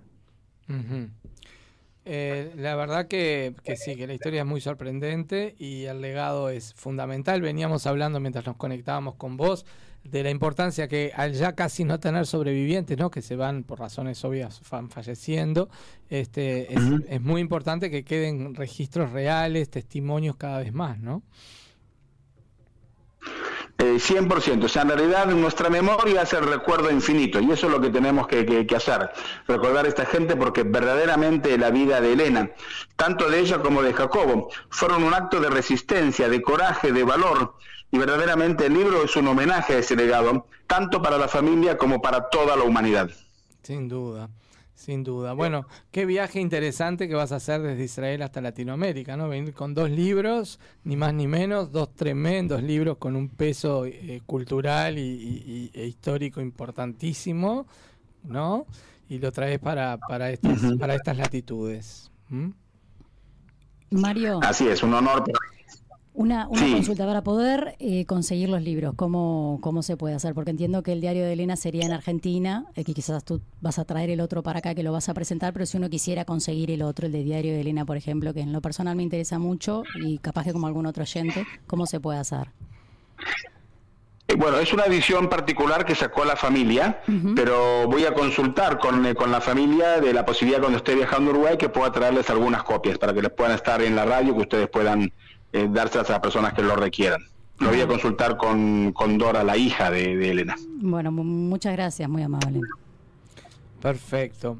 Bueno, Mario, la verdad que estamos muy felices de haber podido tener esta comunicación contigo, media interrumpida un poco por la, por la tecnología, pero no importa, la comunicación se hizo igual.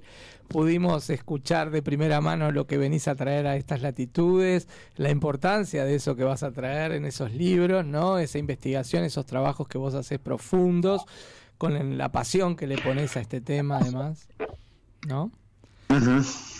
Sí, Quique. La verdad que felices.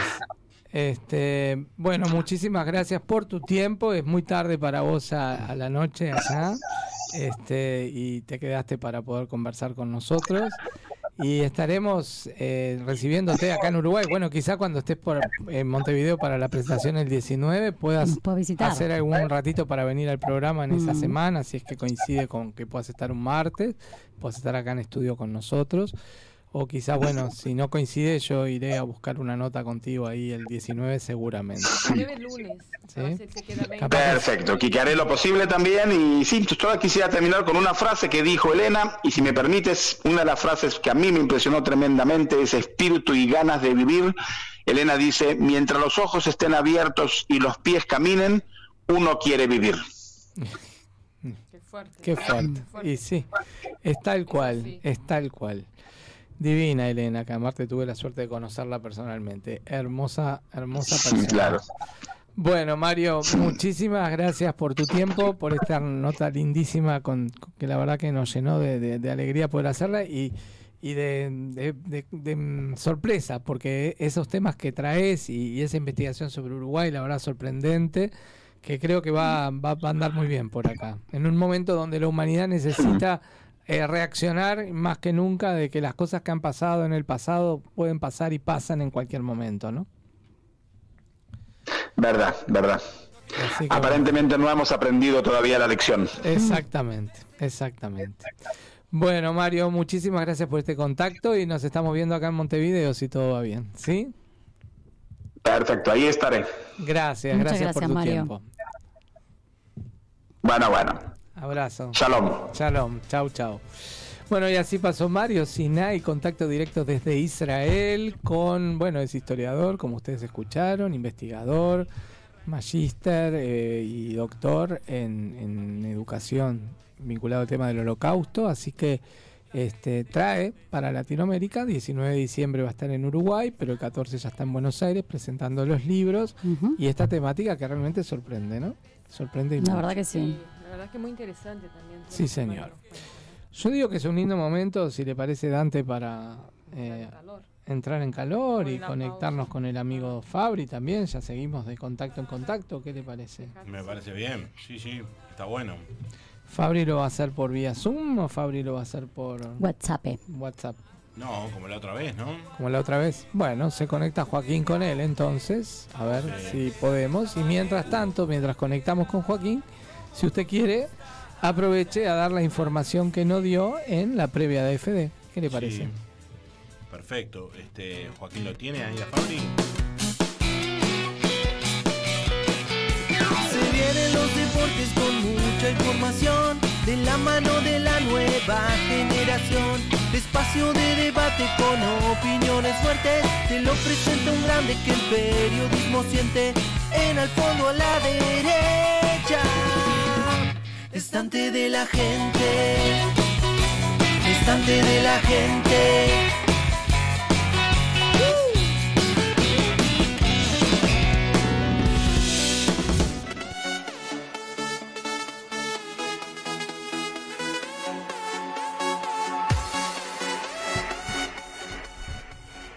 Bueno, comenzamos a hablar de la naranja, el deporte del baloncesto, dado que se disputó la octava fecha de la Liga Uruguaya de Básquetbol y eh, fue triunfo del equipo de Peñarol ante el Misionero.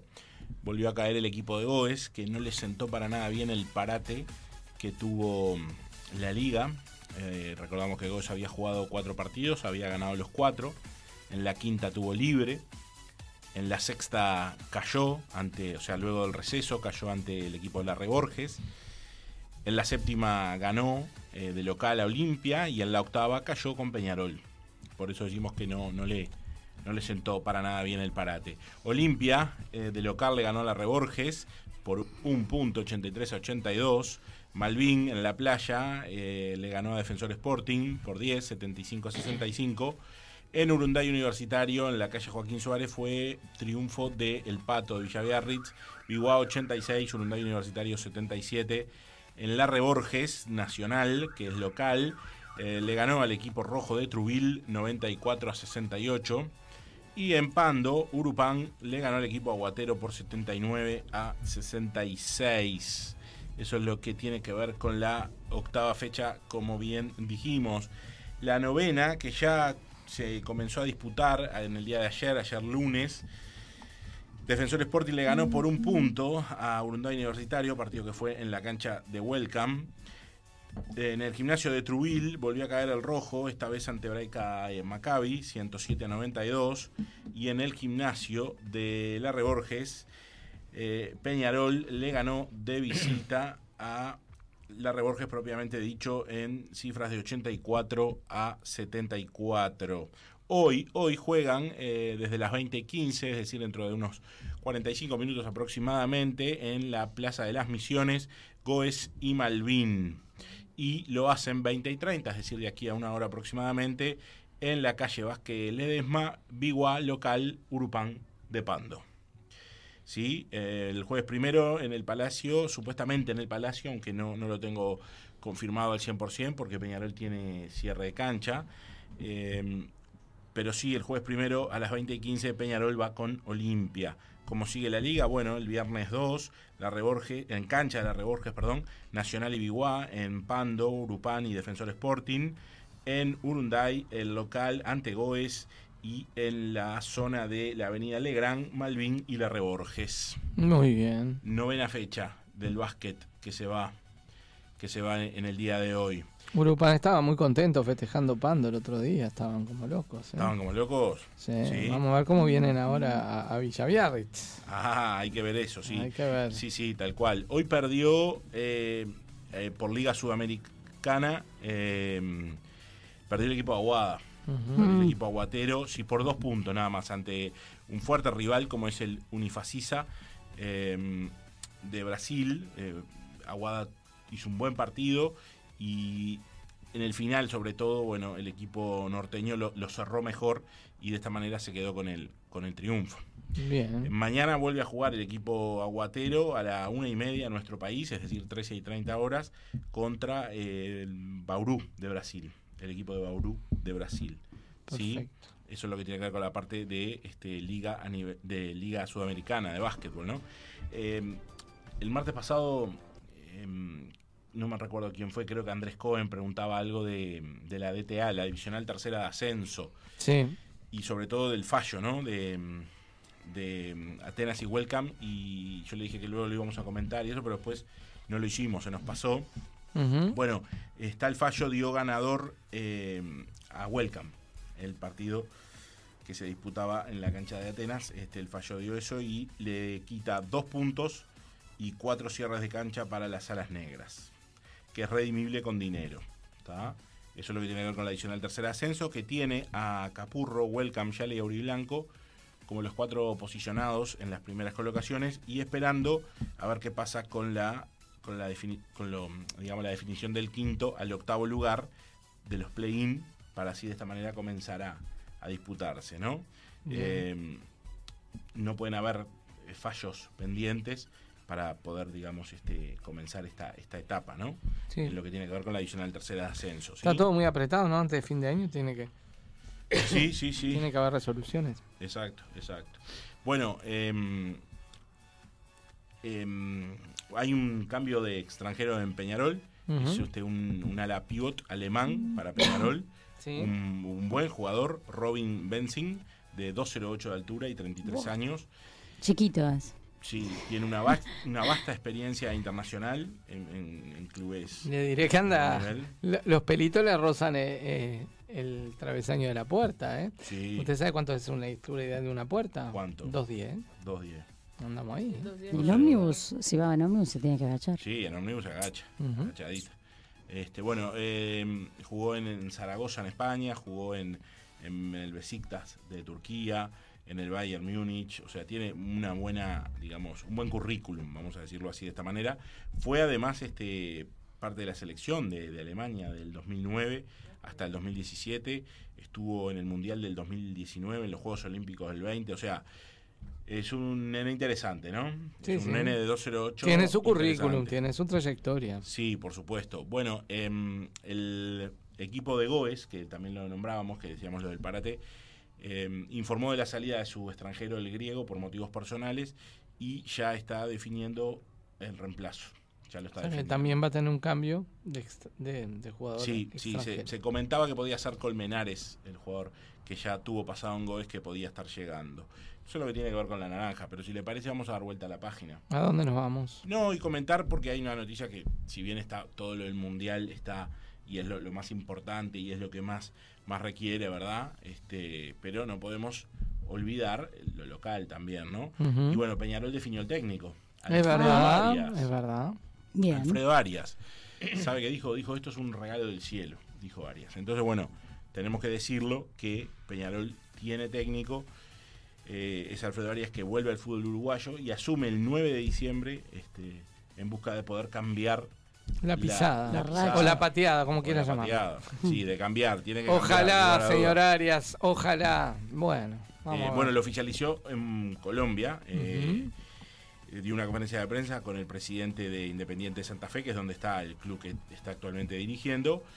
Y bueno, este, ya quedó confirmado, así que este, veremos cómo le va a Alfredo Arias en esta nueva etapa en el fútbol uruguayo y además eh, al frente de un equipo grande, ¿no? Por supuesto. Bueno, vamos a tener contacto con Fabri en directo, pero lo vamos a hacer aproximadamente a las 19.50, 19.45. Bueno. Falta poquito igual. Bueno, Así el papo, que- el papo. Así que yo creo que es un buen momento para, el papo. Papo. para cruzar la frontera, Joaquín. Vamos a cruzar la Es tu frontera. momento, es tu momento.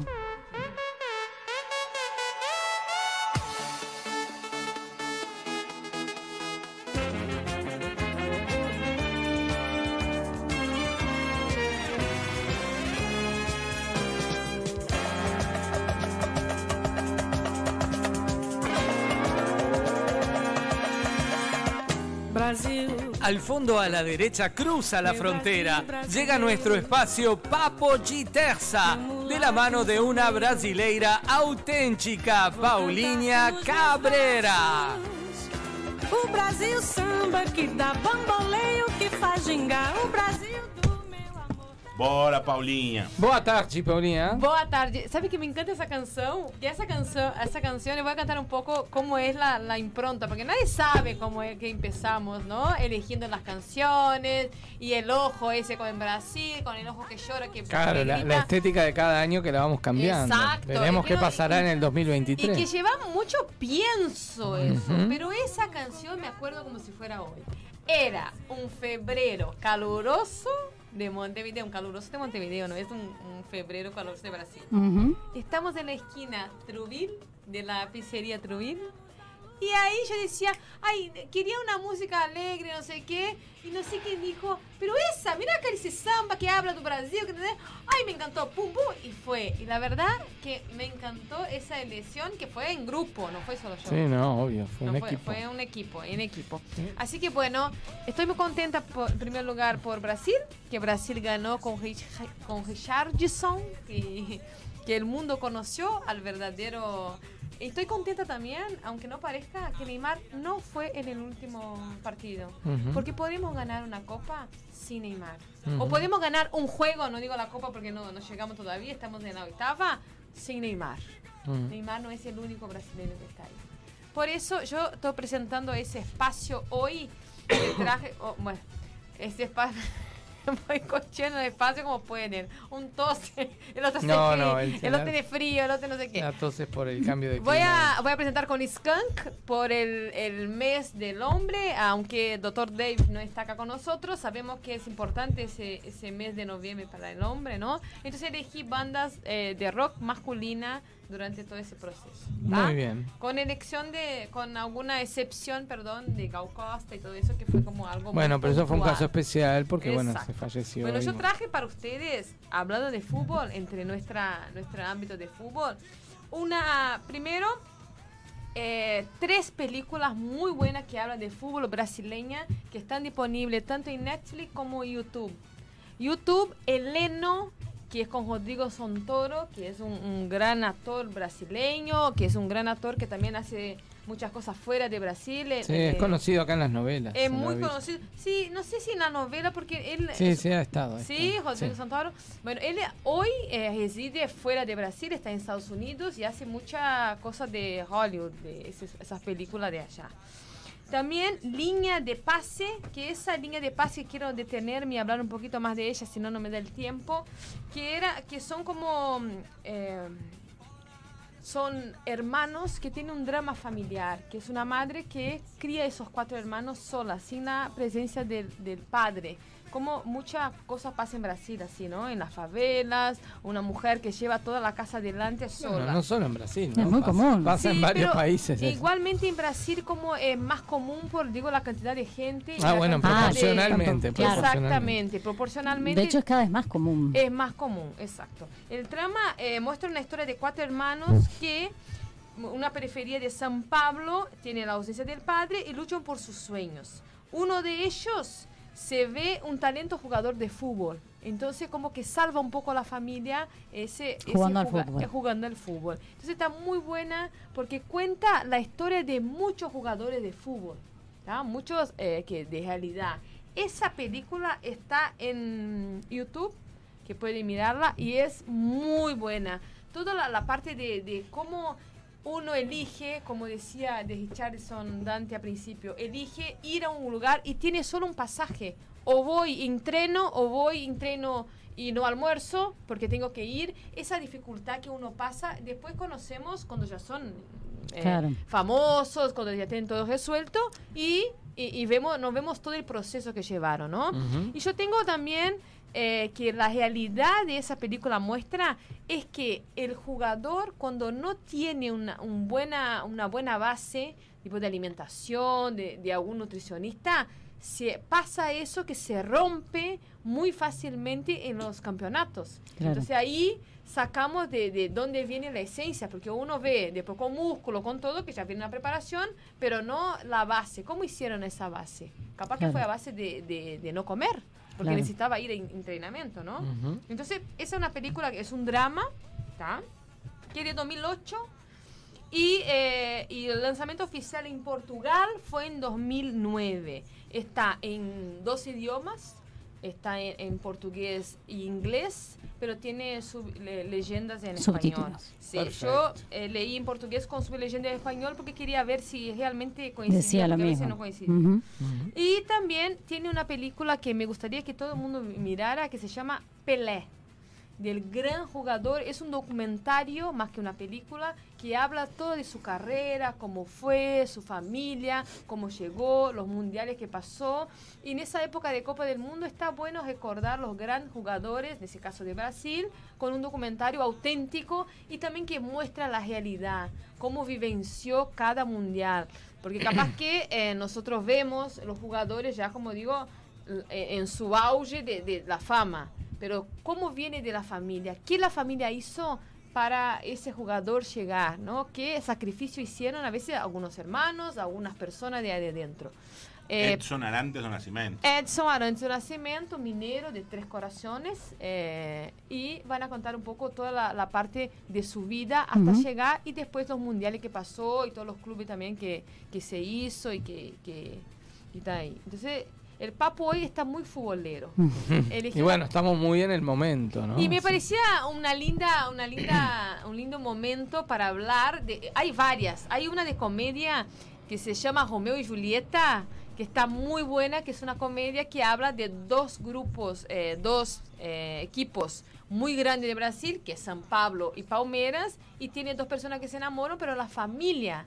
Uno es dirigente de uno y dirigente del otro. Entonces, también esa comedia me, me trae como, como algo de comedia, linda y realidad. Y que- Ahora que nombra Romeo y Julieta, me gusta la canción. Ah, viste, de, de, de fútbol. También fue elegida de Skank, especial por esa semana de la Copa que estamos vivenciando. Una partida de fútbol, se llama Skank. Y está la canción que canta eh, la muchacha. ¿Cuál de las cantantes brasileñas es que dice amor de no sé cuántos Romeo y Julieta? Ella. Ah, Ivete Sangalo. O Ivete amor Sangalo, de. Julieta y Romeo. Esa, sí. É Ivete Sangalo que canta y Daniela Mercury también. Sí, Así sí. cantan las dos. Sí, Así que bueno, tema el papo hoy fue muy futbolero. Eh, esas tres películas la vi, eh, las recomiendo las tres y están también fácil acceso para todo el mundo. Bien, entonces vamos a hacer una cosa, porque en cinco minutos nos vamos a estar conectando con Fabri. Vamos a una ir a la pausa escuchando a Skank, Skank. como le dice Paula Skanky. Este, ¿Cuál es el tema que escuchamos? Uma partida de futebol. Uma partida de futebol. Va.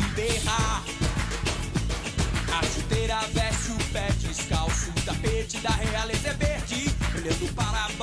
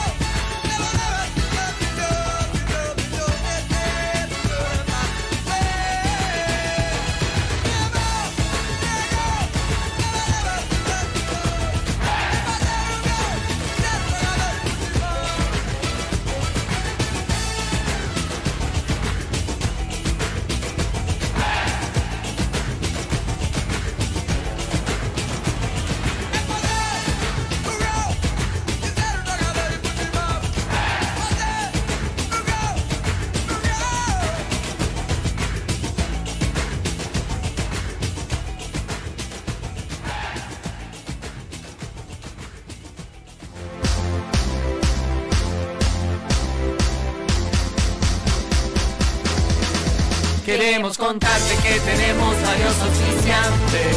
Viene la tanda, volvemos en un instante.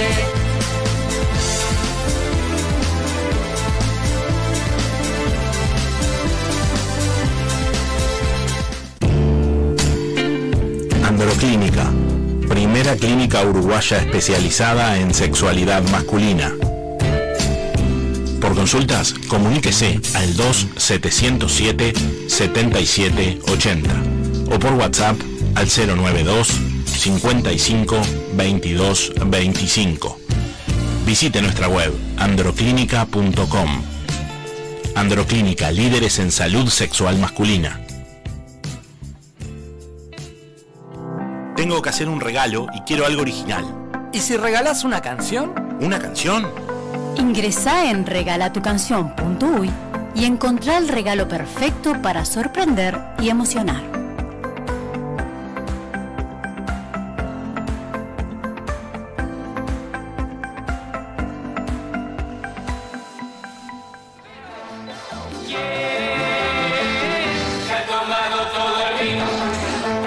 Se ha tomado todo el vino? No sabemos, pero lo que sí sabemos es que se lo puede tomar todo aquel que tenga ganas de celebrar en algún evento, en algún acontecimiento o por placer. Puede pasar por Vinería Las Croabas y elegir el mejor vino, las mejores marcas, las mejores cepas. Por supuesto, asesorados por sus propios dueños. Minería Las Croabas los espera en Rivera 2666, esquina Brito del Pino.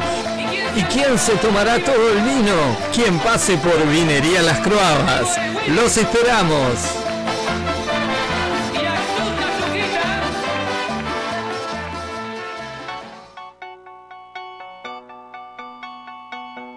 Centro Estético CIDI.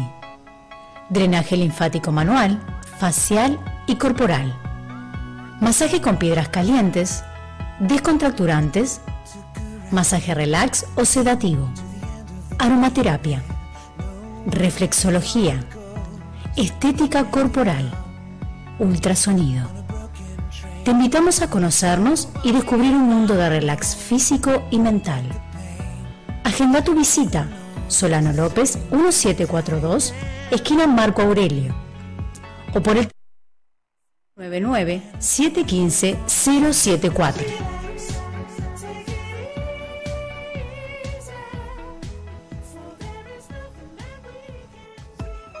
Estudio Cederbaum, Arquitectura y Diseño. Transformamos tus espacios, construimos tus sueños. Consultanos en nuestras redes Estudio Cederbaum, ya sea en Instagram o Facebook. O llamanos al 099 612518. Más de 20 años de trayectoria avalan nuestra experiencia. Estudio Cederbaum, Arquitectura y Diseño.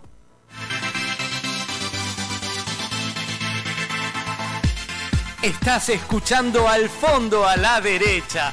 Quique Sederbaum, Dante García, Majo Teijido, Paula Cabrera y la participación especial del doctor David Paul Fernández, Lau Cesi y Gal Groisman. Al fondo a la derecha. ¿Cómo nos gusta hacer radio así?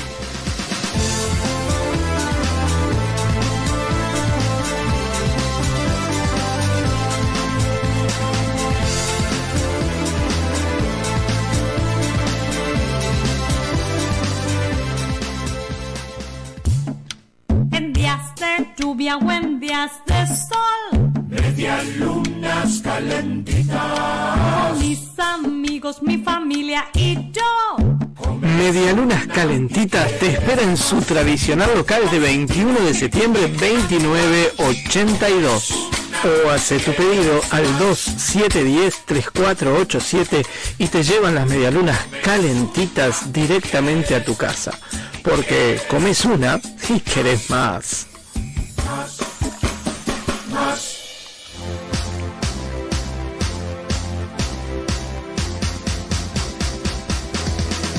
Sabemos que estás del otro lado y nos encanta. Al fondo a la derecha vuelve de la tanda.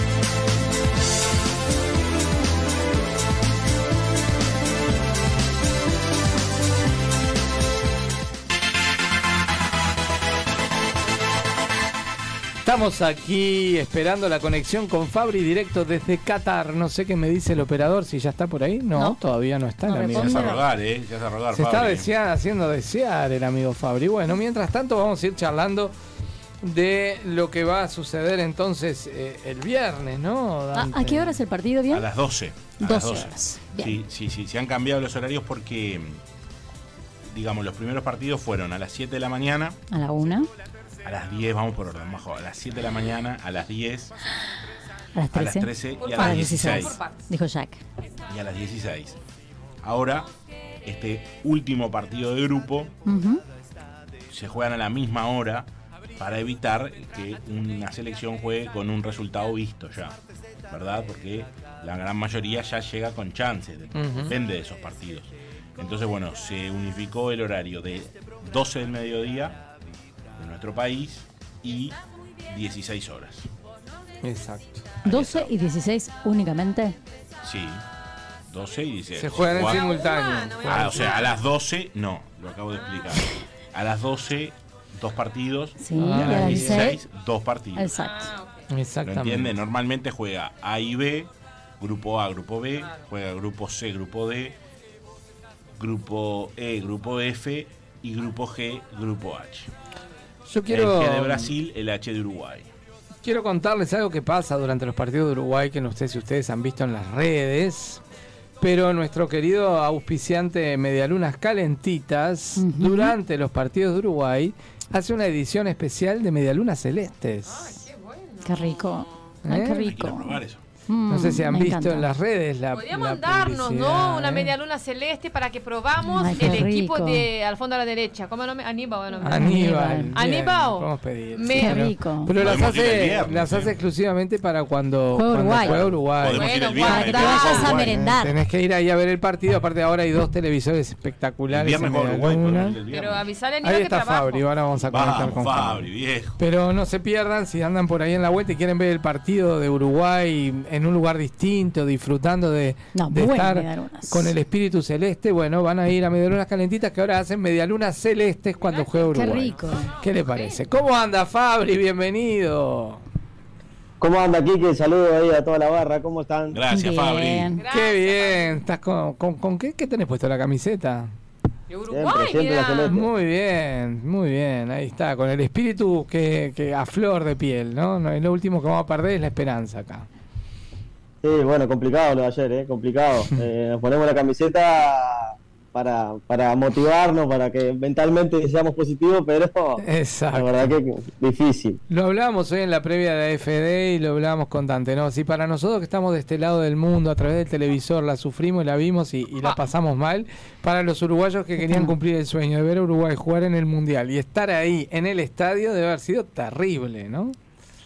Sí, la verdad que sí. Este, en lo personal, bueno, yo eh, eh, debo, me reconozco como, como un gran hincha de la selección uruguaya. Eh, la verdad que, me pegó mucho, me pegó fuerte la, la derrota de ayer. Quedé eh, destruido después del partido, no quería hablar. Teníamos que salir para, para algunos medios después del encuentro. Y la verdad que, que estaba, estaba enojado, enojado eh, y triste a la vez. Este, Mm. una, una sensación realmente muy fea. Eh, porque bueno, porque entiendo que se puede, entiendo que Uruguay tiene con qué, eso es lo que a mí me molesta. Uruguay tiene un plantel eh, lindo, un plantel de, de jugadores eh, capacitados para jugar un mundial, pero tiene dentro del plantel también otros jugadores que no están capacitados para jugar el mundial y que se, lo vienen demostrando. Mm. Eh, también te diría que el que está a cargo de la selección uruguaya tampoco está capacitado para estar al frente. Yo Mm. creía que sí, entiendo que el entrenador de la selección nacional, sea cual sea el país, ¿no? Creo que un entrenador de una selección nacional tiene eh, que tener la el suficiente coraje y la suficiente valentía como para tomar las decisiones que cree convenientes para su conciencia, que tiene que actuar en base a, su convicción, no en base a cumplirle, eh, el fa- a devolverle el favor o de repente queda muy duro decir devolverle el favor, pero acá sabemos todos que Alonso está en la selección uruguaya porque Diego Godín, Suárez y compañía dieron el ok, porque si llegaba Diego Aguirre a agarrar la selección uruguaya, todos ellos no iban a formar parte, como ya pasó en Peñarol una vez que Diego Aguirre formó, eh, fue técnico de Peñarol, sacó a Bengochea cuando lo tuvo que sacar, sacó a Pachico cuando lo tuvo que sacar, o sea, no le pesaba ese tipo de decisiones. Entonces, Claro. eh, Diego Godín, Luis Alberto Suárez, jugadores que ya están en el epílogo de su carrera, evidentemente optaron por Alonso y por eso en, en torno en una manera de agradecerle lo puso de titular eh, a Godín los dos partidos, a Suárez en el primero, y mostraron ambos jugadores que menciono, también el pelado Cáceres, que no están capacitados para formar parte de una selección a nivel mundial. Polémica las declaraciones del jugador, ¿no? Cuando dijo, bueno, hablen con Alonso, ¿no? O sea. Sí, un poco también sacada de contexto, ¿eh? Pareció como... Sí. A ver, contanos de eso, que, que vos lo viviste. Sí, más yo creo que, creo que fue un poco, o sea, fue duro lo que se dijo. eh, entiendo que fue sacado de contexto. eh, no dijo solo eso eh. Cavani, tampoco dijo solo eso Josema, que fueron las dos declaraciones que salieron ahí este, a la luz como, como fuertes. Eh, lo, lo de Josema fue como que dijo que no, sali- no salimos a ganar. Lo de Cavani le preguntaron por qué Uruguay está jugando así, habría que preguntar a Alonso. Bueno, esas frases estuvieron, pero Josema dijo, por ejemplo, eh, no salimos a ganar y, y mencionó más que nada, habló de los jugadores. Habló de la, de la actitud de los jugadores, de que no llevaron a cabo el plan estratégico que estaba previsto. O sea, dijo ese tipo de cosas. Si uno lee eh, el titular que dice, eh, no, eh, que Josema dijo, este, No salimos a ganar, Claro. claro, forma parte como un palo al entrenador de que la, la estrategia fue no salir a ganar. Yo, eh, y de todas maneras, yo creo que la estrategia fue eh, tratar de no perder, que en Claro. definitiva es lo mismo, no salís a ganar. Eh, pero bueno, creo que el jugador quiso decir otra cosa. Lo de Cavani, eh, pregúntele a Alonso, fue un poco más directo, ya fue hablando, nombrando al entrenador, diciendo el apellido del entrenador. Eh, con- eh, continuó esa frase diciendo que el entrenador es el que está más capacitado para eh, Claro. explicarle al periodista de por qué Uruguay no está jugando bien, porque evidentemente es el entrenador y tácticamente tiene quizá eh, más conocimiento que los jugadores o puede hablarlo de un lugar más frío. Los jugadores ayer también hacer ese, ese tipo de preguntas y hablar en caliente es difícil. De todas maneras, entiendo que los jugadores no debían haber dicho esas cosas. Eh, es difícil manejar esas emociones, pero para mí eh, se equivoca Josema, se equivoca Cavani al decir esas cosas. Era una situación complicada, como le decía. Si estaba yo dolido y triste, imagínense los jugadores, ¿no? Y que sí. son los que, los que están poniendo la cara. Que para ellos está, bueno, eh, muchos le, le- le dieron con alma y vida en la cancha y, y muchas frustraciones, ¿no? Porque bueno, hubieron intentos de goles interesantes que, que- que se frustraron de alguna manera, ¿no? Sí, exactamente, exactamente, Kike. Antes de responderte, Fabri, te quiero hacer una consulta, porque hoy me llegó, yo no, no lo tenía ese dato, hoy me llegó un rumor que hubo incidentes en la tribuna. ¿Es verdad esto? Yo no lo vi, ¿eh? te, te pregunto a vos. Sí, es verdad, es verdad. Eh, una parte ahí de la tribuna, no sabría decir cuál, pero pu- pude ver algún algún video, no sé si ustedes lo tienen, al, al árabe ese que, que estaba en el estadio, eh, normalmente acá, un árabe uruguayo que, que va a las tribunas acá, que es influencer, maneja las redes sociales y eso. Eh, estaba y justo graba una historia donde el problema estaba pasando atrás, así que se ve, están las imágenes. Eh, aparentemente un portugués eh, se excedió en vocabulario y bueno, eh, evidentemente la- el enojo y la frustración no pasaba solo por parte nuestra, sino que también de la gente que estaba como hincha y bueno, aparentemente se ligó un par de, de golpes el portugués por parte de, de un uruguayo. Ok, Bien. ok, perfecto, Fabri. Mirá, con respecto a lo que decía, yo te escuchaba atentamente y comparto, sí, este, muchas cosas. Creo que, que Alonso no, no, nos vendió una idea, nos hizo ilusionarnos en, en los partidos de, de eliminatorias. Y, y ahora en el Mundial creo que es otra cosa, es como que es otro Alonso, como que uno no, no, lo, no lo reconoce, digamos, ¿no? Pero no, no estoy de acuerdo contigo, ¿sabes en qué? En lo de Godín. Yo creo que hizo un trabajo muy, muy bueno, este, viajando a Madrid inclusive en este último tiempo para estar. De hecho, antes de empezar el Mundial yo tenía mis dudas, sí, pa, Godín decía, pero no, me parece que en, esto, en estos dos partidos demostró de que, de que sí puede estar, de que sí puede estar. A mí me dejó, me dejó conforme el trabajo de, de Godín y sé que hizo él mucho esfuerzo para, para poder estar. Con respecto a lo de Suárez, eh, creo que en el primer partido, que fue cuando jugó él más tiempo con Corea, eh, yo lo vi con ganas, yo lo vi corriendo, que no es costumbre en él, pero lo vi apretando, yendo arriba, queriendo llegar. Claro, no hizo en el juego, en ningún momento. Es como que vos me digas, eh, no sé, tengo a, a Neymar, suponete, y, y lo hago jugar de, de defensa. Una cosa así, ¿me entendés? No, estoy haciendo un paralelismo, ¿no? Entonces, creo que no tuvo, no tuvo el, el juego para decir, bueno, eh, poder demostrar o no. Y en el partido con Portugal, que entró mucho menos tiempo, por supuesto, tuvo una que casi manda este, a, callar este, varias bocas, pero bueno, no se le dio, le pegó y salió para afuera. Eso te lo, te lo quería comentar, ¿eh, Fabrín? Sí, yo con lo, con lo de Godín tengo una visión. A ver, Eh, yo coincido en todo el esfuerzo que hizo Godín, me parece perfecto. Coincido que tenía que ir al Mundial, eh, lo, lo merecía, es el capitán de la selección. Yo lo que veo que en el terreno de juego Godín condiciona a los, compañeros. Eh, tener a Godín en el equipo a vos no te permite, por ejemplo, tener un, un equipo protagonista que presione alto, que vaya a buscar una ofensiva. ¿Por qué? Porque si Godín eh, es un equipo que va a presionar arriba, un equipo que va a ser protagonista, que va a tener la pelota en campo rival, la defensa tiene que estar en la mitad de la cancha, normalmente, ¿no? Eh, lo que genera eso, que el espacio para el rival está atrás de la, eh, entre el arquero y, Godín. Tenemos un arquero que no sale, o sea, no es un arquero que se destaque por cortar pelotas largas. Entonces, la pelota, imagínense que Uruguay jugando en ofensiva con Godín parado en la mitad de la cancha como líbero, manejando la pelota, la pierde, le mandan un pelotazo largo.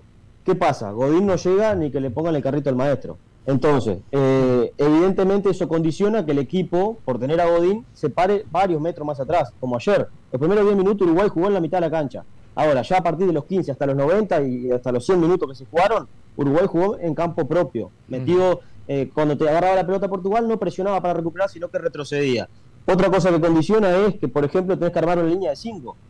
Porque con línea de 4 lo pones a Godín y el, baile que le pueden llegar a pegar a Godín no está escrito. Eh, uno dice, ¿queda conforme con el partido con Corea? Y sí, con el partido con Corea sí, porque Corea no nos atacó. Corea, eh, si no hacía un gol Heung-Min no hacía un gol nadie en Corea. Entonces, claro, eh, tiraban pelotazo largo, Godín sacaba todo de cabeza. Y, en el juego aéreo hasta ayer creo que anduvo bien.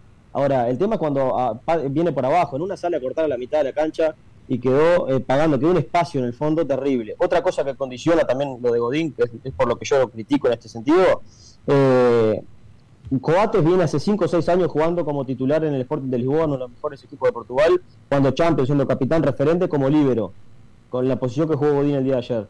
En, esa línea de 5, en esa línea de 3, en el fondo, el, el del medio. Coates ayer tiene que jugar de stopper por izquierda porque Godín estaba ahí. O sea, porque Godín estaba ahí. Cuando no es lo, mejor, vos tenés a Coates, que es un futbolista que está jugando en el más alto nivel, ponelo en la posición que sabes que va a rendir, no lo pongas en el costado. O sea, y condiciona, es distinto, no es lo mismo jugar acá eh, como líbero o jugar eh, como stopper, como terminó jugando. Y lo que, lo que pienso también es que, que condiciona el, el funcionamiento colectivo del resto. Lo de Suárez, eh, el esfuerzo, eh, yo lo entiendo, eh, corre, hace el esfuerzo, el desgaste, va, viene. Ahora, eh, con eso no, estamos en un mundial. Una cosa es jugar, es jugar un partido contra Venezuela, contra Paraguay. En un mundial vos tenés que tener mucho más que el esfuerzo, mucho más que correr y que hacer el esfuerzo. Eh, Suárez, yo lo vi en el primer partido y, y créeme que es así. Quería parar la pelota, se le iba larga. Iba, quería llegar a, cortar una- un pase y, y llegaba tarde. Bueno, ayer, Quería- tuvo, ayer tuvo una gran Hola. imprecisión, ¿no? También. Bueno, ayer lo de Suárez tuvo una jugada que le quedó ahí, que el otro Suárez en otra época era gol. Le faltó cadera. No pudo girar, no pudo hacer el, el giro completo como para rematar. Estuvo cerca, sí. Otro Suárez era gol, ¿eh? Eh, Suárez Sí, de hace sí. 5 o 6 años era gol, pero el Suárez de hoy ya no está. Yo lo que voy es que hay jugadores que hay que... eh, entiendo el reconocimiento, entiendo que son jugadores importantes. A ver, a Godín me paro y lo aplaudo, lo veo, le pido una foto. Ahora, eh, para jugar un mundial vos tenés que también entender como jugador que no estás para jugar como titular. Eh, el entrenador no lo entiende, por lo menos me gustaría que los jugadores sí lo entiendan y se lo digan. Claro. Bueno, ya estamos en, en hora de entregar el, el programa, de ir cerrando. Este, pero solamente así, como para rápido el pantallazo. ¿Cuál sería para vos la selección ideal para el viernes? Bueno, para mí, yo hoy publiqué uno en, en Instagram y tuve varios... Porque acá eh, tenemos la que armó Dante y queremos ver si hay coincidencias. Bueno, eh, varios, varios, varias, mucha aprobación tuve de la gente que me sigue en Instagram. Así que mi 11 sería con Rochet, línea de 4 con Varela, Josema, eh, Coates y, y Olivera. En la mitad de la cancha pondría a Ugarte con, con Bentancur, Valverde, de Rascaeta, De la Cruz y Darwin Núñez. Lo de la Cruz eh, puede tener un matiz, de la Cruz, Pelistri, me, me es indiferente. Pero más o menos así, ponerle que de la Cruz y Darwin Núñez como, como centro delantero. No te digo que tuviste una plena coincidencia con el amigo García, pero anduvo cerca, ¿eh? Anduvo García me cerca. puso a Godín. García le puso a Godín. ¿Y a quién más le pudo haber puesto García? Me gusta esto de Y a Luis Alberto. No. No, ¿a quién más? A Edinson. Dígaselo, dígaselo. Sí, cuadro, Edison dígaselo. Cavani puso. Dígaselo bien, desde Mire, abajo, yo le del digo, golero. le, le puso a Rochet, Línea de le cuatro. puso Varela, Godín, Coates, Olivera, después en medio. tres le puso Valverde, Bentancur, La Cruz, De la Cruz, de Nicolás. la Cruz, perdón, después le puso Canovio, Facu Torres y Cavani. Bien, bien, bien. Sacó, me sacó a Darwin. Sí, sacó sí, a sí, le saqué a Darwin, efectivamente. Sí. Y no me puse a, a Georgian. No No, le puse al Nico de la Cruz, exacto. Es un 4-3-2-1, digamos, ¿no? Con dos bien Bien, abiertos bien. por las bandas, Bueno, capaz que- un zurdo y un derecho. Capaz que con los cambios que tiene para hacer, si los hace Alonso, porque parece que le, le costara hacer cambios a Alonso. ¿Qué le pasa a Alonso con los cambios? Eh, pero me parece que tiene el síndrome del maestro. ¿Crees que, la última, Fabri, de mi parte, ¿crees que le, le está faltando a Alonso el locu que ha tenido el maestro Tavares? Sin duda, sin duda. Eh, ya llevamos tres pelotas en los palos en dos partidos. Evidentemente falta un poco de, de suerte ahí. Eh, de- además del juego y de otras cosas que faltan, Uruguay podía haber ganado estos dos partidos, ¿eh? porque Sí, sí. a Corea le pegan dos pelotas en los palos. En el día de ayer tiene, tiene una, eh, una pelota en el palo Maxi Gómez, tiene un mano a mano Josan Rascaeta cuando entra, después tiene esa Suárez. Y ahí estábamos 1 a 0 abajo, podíamos haber cambiado. Después el final, que, que en, el, en el final es eh, muy dudoso, muy dudoso. Yo diría que eh, no es una mano que normalmente se cobre. El único motivo claro para cobrar ese penal es que se iba derecho al gol. O sea, tiró el túnel y lo próximo que le quedaba era, era el gol. Entonces creo que ese es el único motivo que llevan a cobrar el penal, que no es una mano normalmente sancionable cuando el jugador eh, la Pues usa está- la se mano estaba para apoyar. cayendo. Para mí era una caída Claro. natural, era una caída natural, no es que la buscó Ni que supiera volar, ni bueno. que se hubiera aguantado en el aire. Está muy discutido ese tema, hay de todas las campanas. Fabri, para cerrar te digo que no, no veo a Uruguay eh, ganando si no hay un excelente partido del Lolo Bentancur y de Federico Valverde, de los dos. Necesitamos a los dos.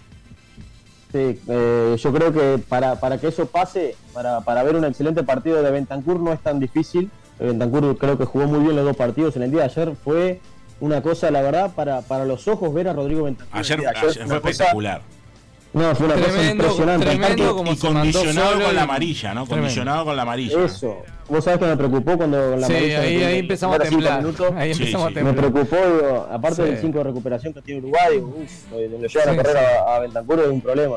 Y lo de Valverde, para mí, para que se, se luzca y sea el Valverde que todos conocemos, necesita libertad. No Mm. puede estar condicionado a, a- a recuperar la pelota, no puede estar condicionado. Tiene que tener la libertad de Mm. jugar. Y yo creo que si lo largamos a Bentancur y a, y a Valverde un poco más adelante, de por ahí poniendo a Ugarte, por ejemplo, o Torreira de- en el 5, que sea el balance y liberar estos dos, me parece que podría ser muy positivo para Uruguay. Muy bien. Bueno, Fabri, gracias. eh. Muchas gracias por este contacto directo desde Qatar. Anda a descansar que es tardísimo para Mm. vos. Muchas gracias. Dale, abrazo enorme. Abrazo Bueno, no te vayas para en Perla, la- que ya la sabemos que vos este, frecuentás la Ojo zona con de la, la, Perla. fanfest, ojo con la fanfest. eh, nada, de, nada la- de tomar en exceso. La- las 2.07 de la mañana todavía no hemos, no hemos cenado. Eh, Uh. le llegué tarde, le pido disculpas que le Te mandamos tarde. un chivito de la pasiva. si Tranquilo. querés, dale. Mandar un Oh, al contador favor. Elizalde, por favor. Dale. Le, le- le mando el saludo de contador. Abrazo grande para ustedes. Bueno, gracias chao, Fabri. Nos vemos la semana que viene. Chao, chao. No te pierdas, Fabri. Señores, en siete días volvemos con más al fondo a la derecha a las 18.30 y con la previa mundialista a las 18 aquí en Señal 1 de Mediarte, por supuesto. Y tendremos mucho más mundial y mucho más Y más sorpresas. novedades para y más novedades. Se van quedando pocos programas, vamos cerrando el año y empezamos el mes de diciembre en el programa 115. Chao, hasta la semana que viene. arranque es muy surreal. Paulinha Zapato está mágica. Dante y el deporte siempre muy actual. Y estamos bien así. Escribí a WhatsApp. Esta locura va a empezar. Sabemos que vos estás con nosotros y ya sos parte. Al fondo a la derecha arrancó mediante. Con Quique, con Dante, con Majo y Paula la tarde espera. Con el doctor David. Seguimos en red que vos ya nos conoces de antes. Al fondo a la derecha arrancó mediante. Vamos a tercera de esta manera, todos la esperan. Como nos gusta hacer radio así. Qué tarde mágica en Montevideo mediante. Como nos gusta hacer radio así. Seguimos en red que vos ya nos conoces de antes. Al fondo a la derecha arrancó en mediarte. Vamos a tercera de esta manera, todos la esperan. Como nos gusta hacer